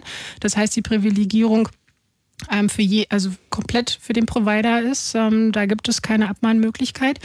Die Abmahnindustrien gehen aber natürlich nicht gegen Telekom oder O2 oder etc. Kabel Deutschland vor, weil die haben natürlich erstens eine riesengroße ähm, Rechtsabteilung und sie können sich Wirtschaftskanzleien ähm, leisten. Das heißt, dort hätten schon viel früher negative Feststellungsklagen eingereicht. Okay, haben sie sich also nicht getraut. Immer auf die Kleinen. Genau. Ähm, jetzt, jetzt könnte man sich vorstellen, also äh, es gibt sozusagen verschiedene Wege, die, die ihr da gerade einschlagt, äh, die dann möglicherweise das, dieses, diese ähm, Störerhaftung sozusagen äh, rauskippen oder halt abschaffen, wenn man so will. Könnte man ja auf die Idee kommen, dass dann die Leute, die so mit dieser Verwertungsrechten Geld verdienen, sagen, naja, dann lass uns doch mal schnell ein neues Gesetz lobbyieren, dass das wieder alles anders wird. Wie sieht es denn politisch aus in dieser Richtung? Also ähm, momentan ist ja ähm, die digitale Agenda im Gespräch, die uns die GroKo hier versprochen hat. Also sprich eine Reform vom Internetrecht ähm, an den verschiedensten Stellen. Ähm, unter anderem auch das Thema Störerhaftung soll hier angegangen werden. Mhm. Auf Netzpolitik.org konnte man kürzlich einen Leak, also eine Vorveröffentlichung, äh, eines Entwurfs sozusagen äh, begutachten, der uns so gar nicht gefallen hat und den wir momentan für eine komplette Luftnummer halten. Weil? Weil dort das ganze Thema nur für Gewerbetreibende, sprich diese Urteile, die wir schon haben, WLAN äh, in Cafés, Hotels und so weiter, die sollen da also sozusagen auch äh, mit diesem Haftungsprivileg und so weiter da äh, äh, ausgestattet werden. Die sollen quasi als Provider gelten. Ähm, vom Privatpersonen oder freien Community-Netzwerken oder sowas steht da halt leider nichts. Und ähm, wir haben auch ähm, noch eine viel schlimmere Befürchtung, nämlich dass das jetzt so Richtung Registrierungszwang dann noch geht. Da stehen auch so mhm. Ideen drin, wie man muss dann da seine Handynummer abliefern. Wie, wie als Netzbetreiber? Also als nee, als Nutzer. Also das heißt, ich, ich, ich logge mich bei Freifunk ein und dann müsste dann quasi so ein, so ein Formular kommen, hier gibt eine was also, auch immer ein bei uns wird das garantiert nicht kommen. Nein, nein, was meinen die mit dem Vorschlag? Also der Vorschlag äh, sagt dann sozusagen, ja, du kannst, also du könntest dann hier als äh, Provider vielleicht, also erstmal nur für Gewerbetreibende, wie gesagt, und die Befürchtung mhm. ist dann halt, dass man sich dann auch noch registrieren muss. Also dass man mit seiner Handynummer sozusagen, dass man sagen muss, ich nutze jetzt hier dieses Netz von dem Café Betreiber. Und dann würde der, müsste der sozusagen den Datenverkehr überwachen oder wie? Na, der muss dann, der kann das ja dann zuordnen sozusagen. Ne? Der ja, kann nur dann, wenn das überwacht. Äh, naja, erstmal weiß er überhaupt, wer, also man schränkt ja den Personenkreis schon erheblich ein, wenn man weiß, welche Telefonnummern äh, oder welche Menschen mit welcher Telefonnummer da sozusagen als Täter in Frage kommen bei möglichen illegalen Aktionen. Okay, also das, das ist sozusagen das ist dieses Haftungsprivileg für kleine Leute, sage ich jetzt mal, steht also in dem neuen Entwurf nicht drin.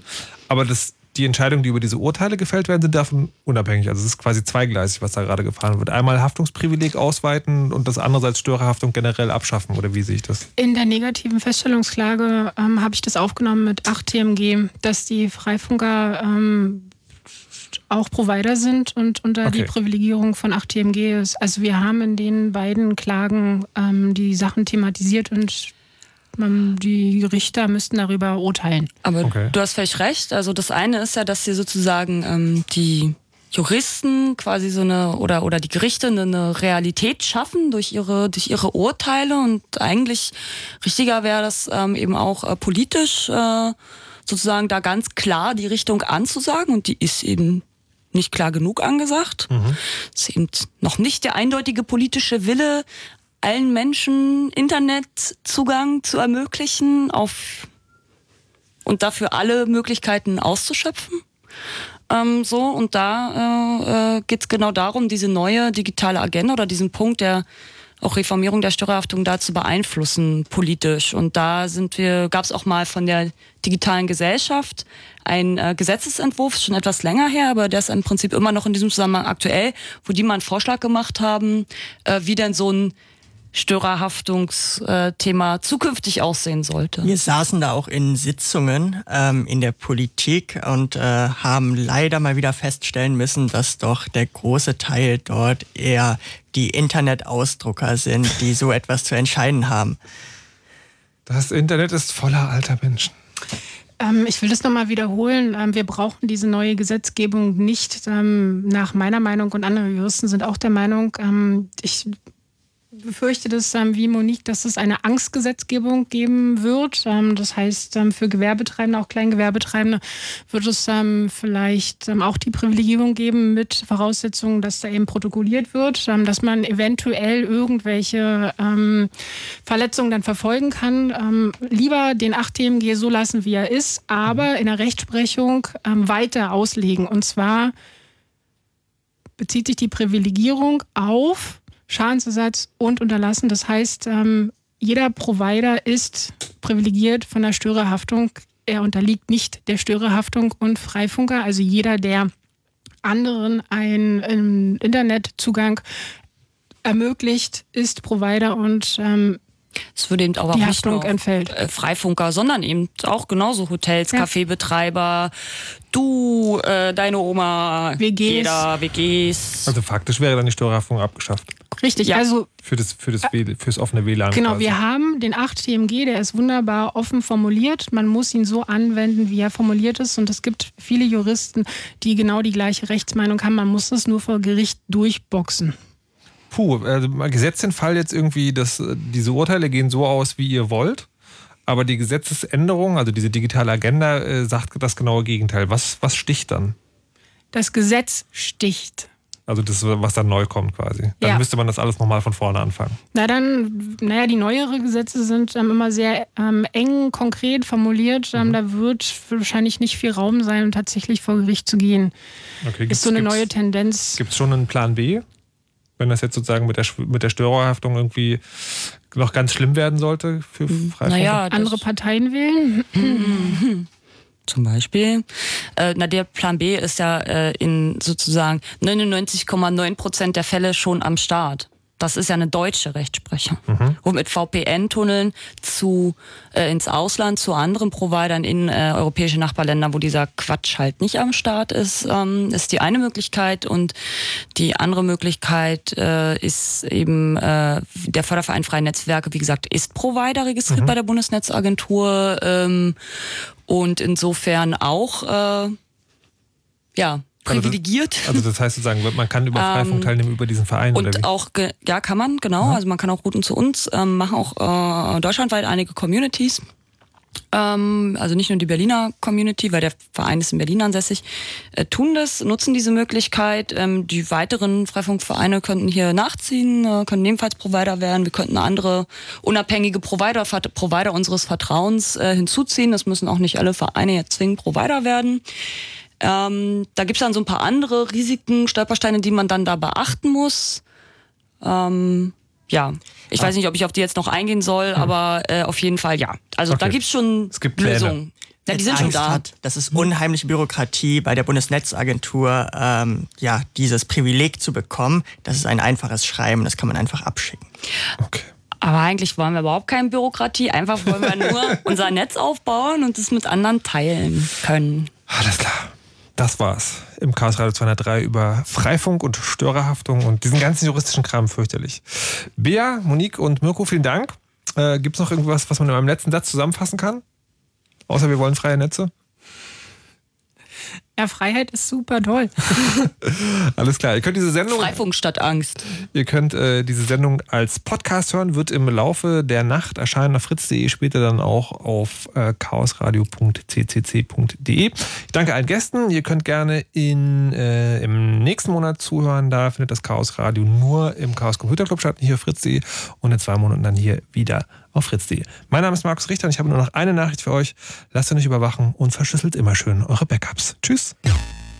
You know how all those bad boy rappers claim how much weed they drink, and how many 40s they smoke, and how many women they've kissed with at the same time. But you see, I'm addicted to something else. It's not about fancy cars or bling bling, unless it's a glitter animation. I've seen more websites than any lousy ass browser. I've clicked more than Douglas Engelbart. I'm as bossy as Bowser. Don't even remember all my email addresses. And I've got more screen names than Sleepy's got mattresses. I need the internet like Whitney Houston needs crack. If you feel the same way, let me see a delicious this track.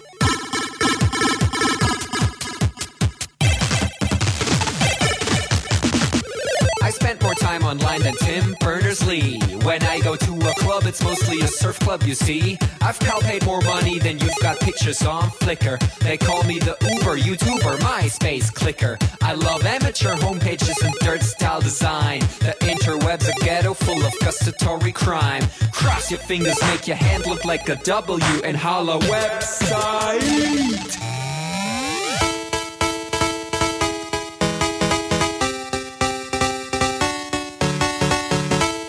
Hello, my future girlfriend. This is what I sound like.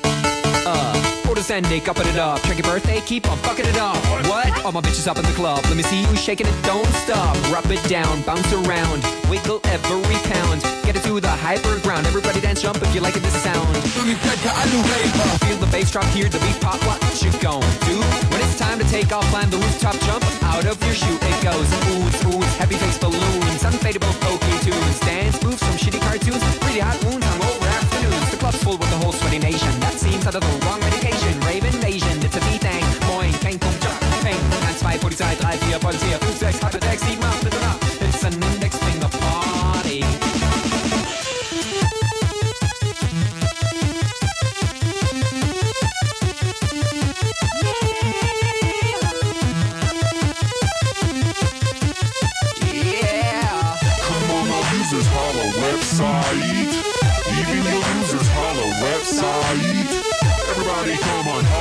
website.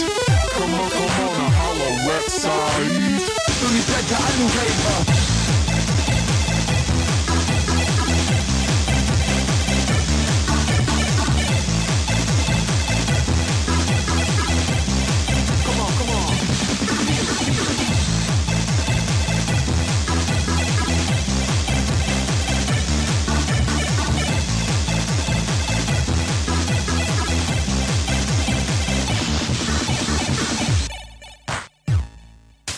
Don't forget I'm in your extended network. Biatch. X 5000. Blah.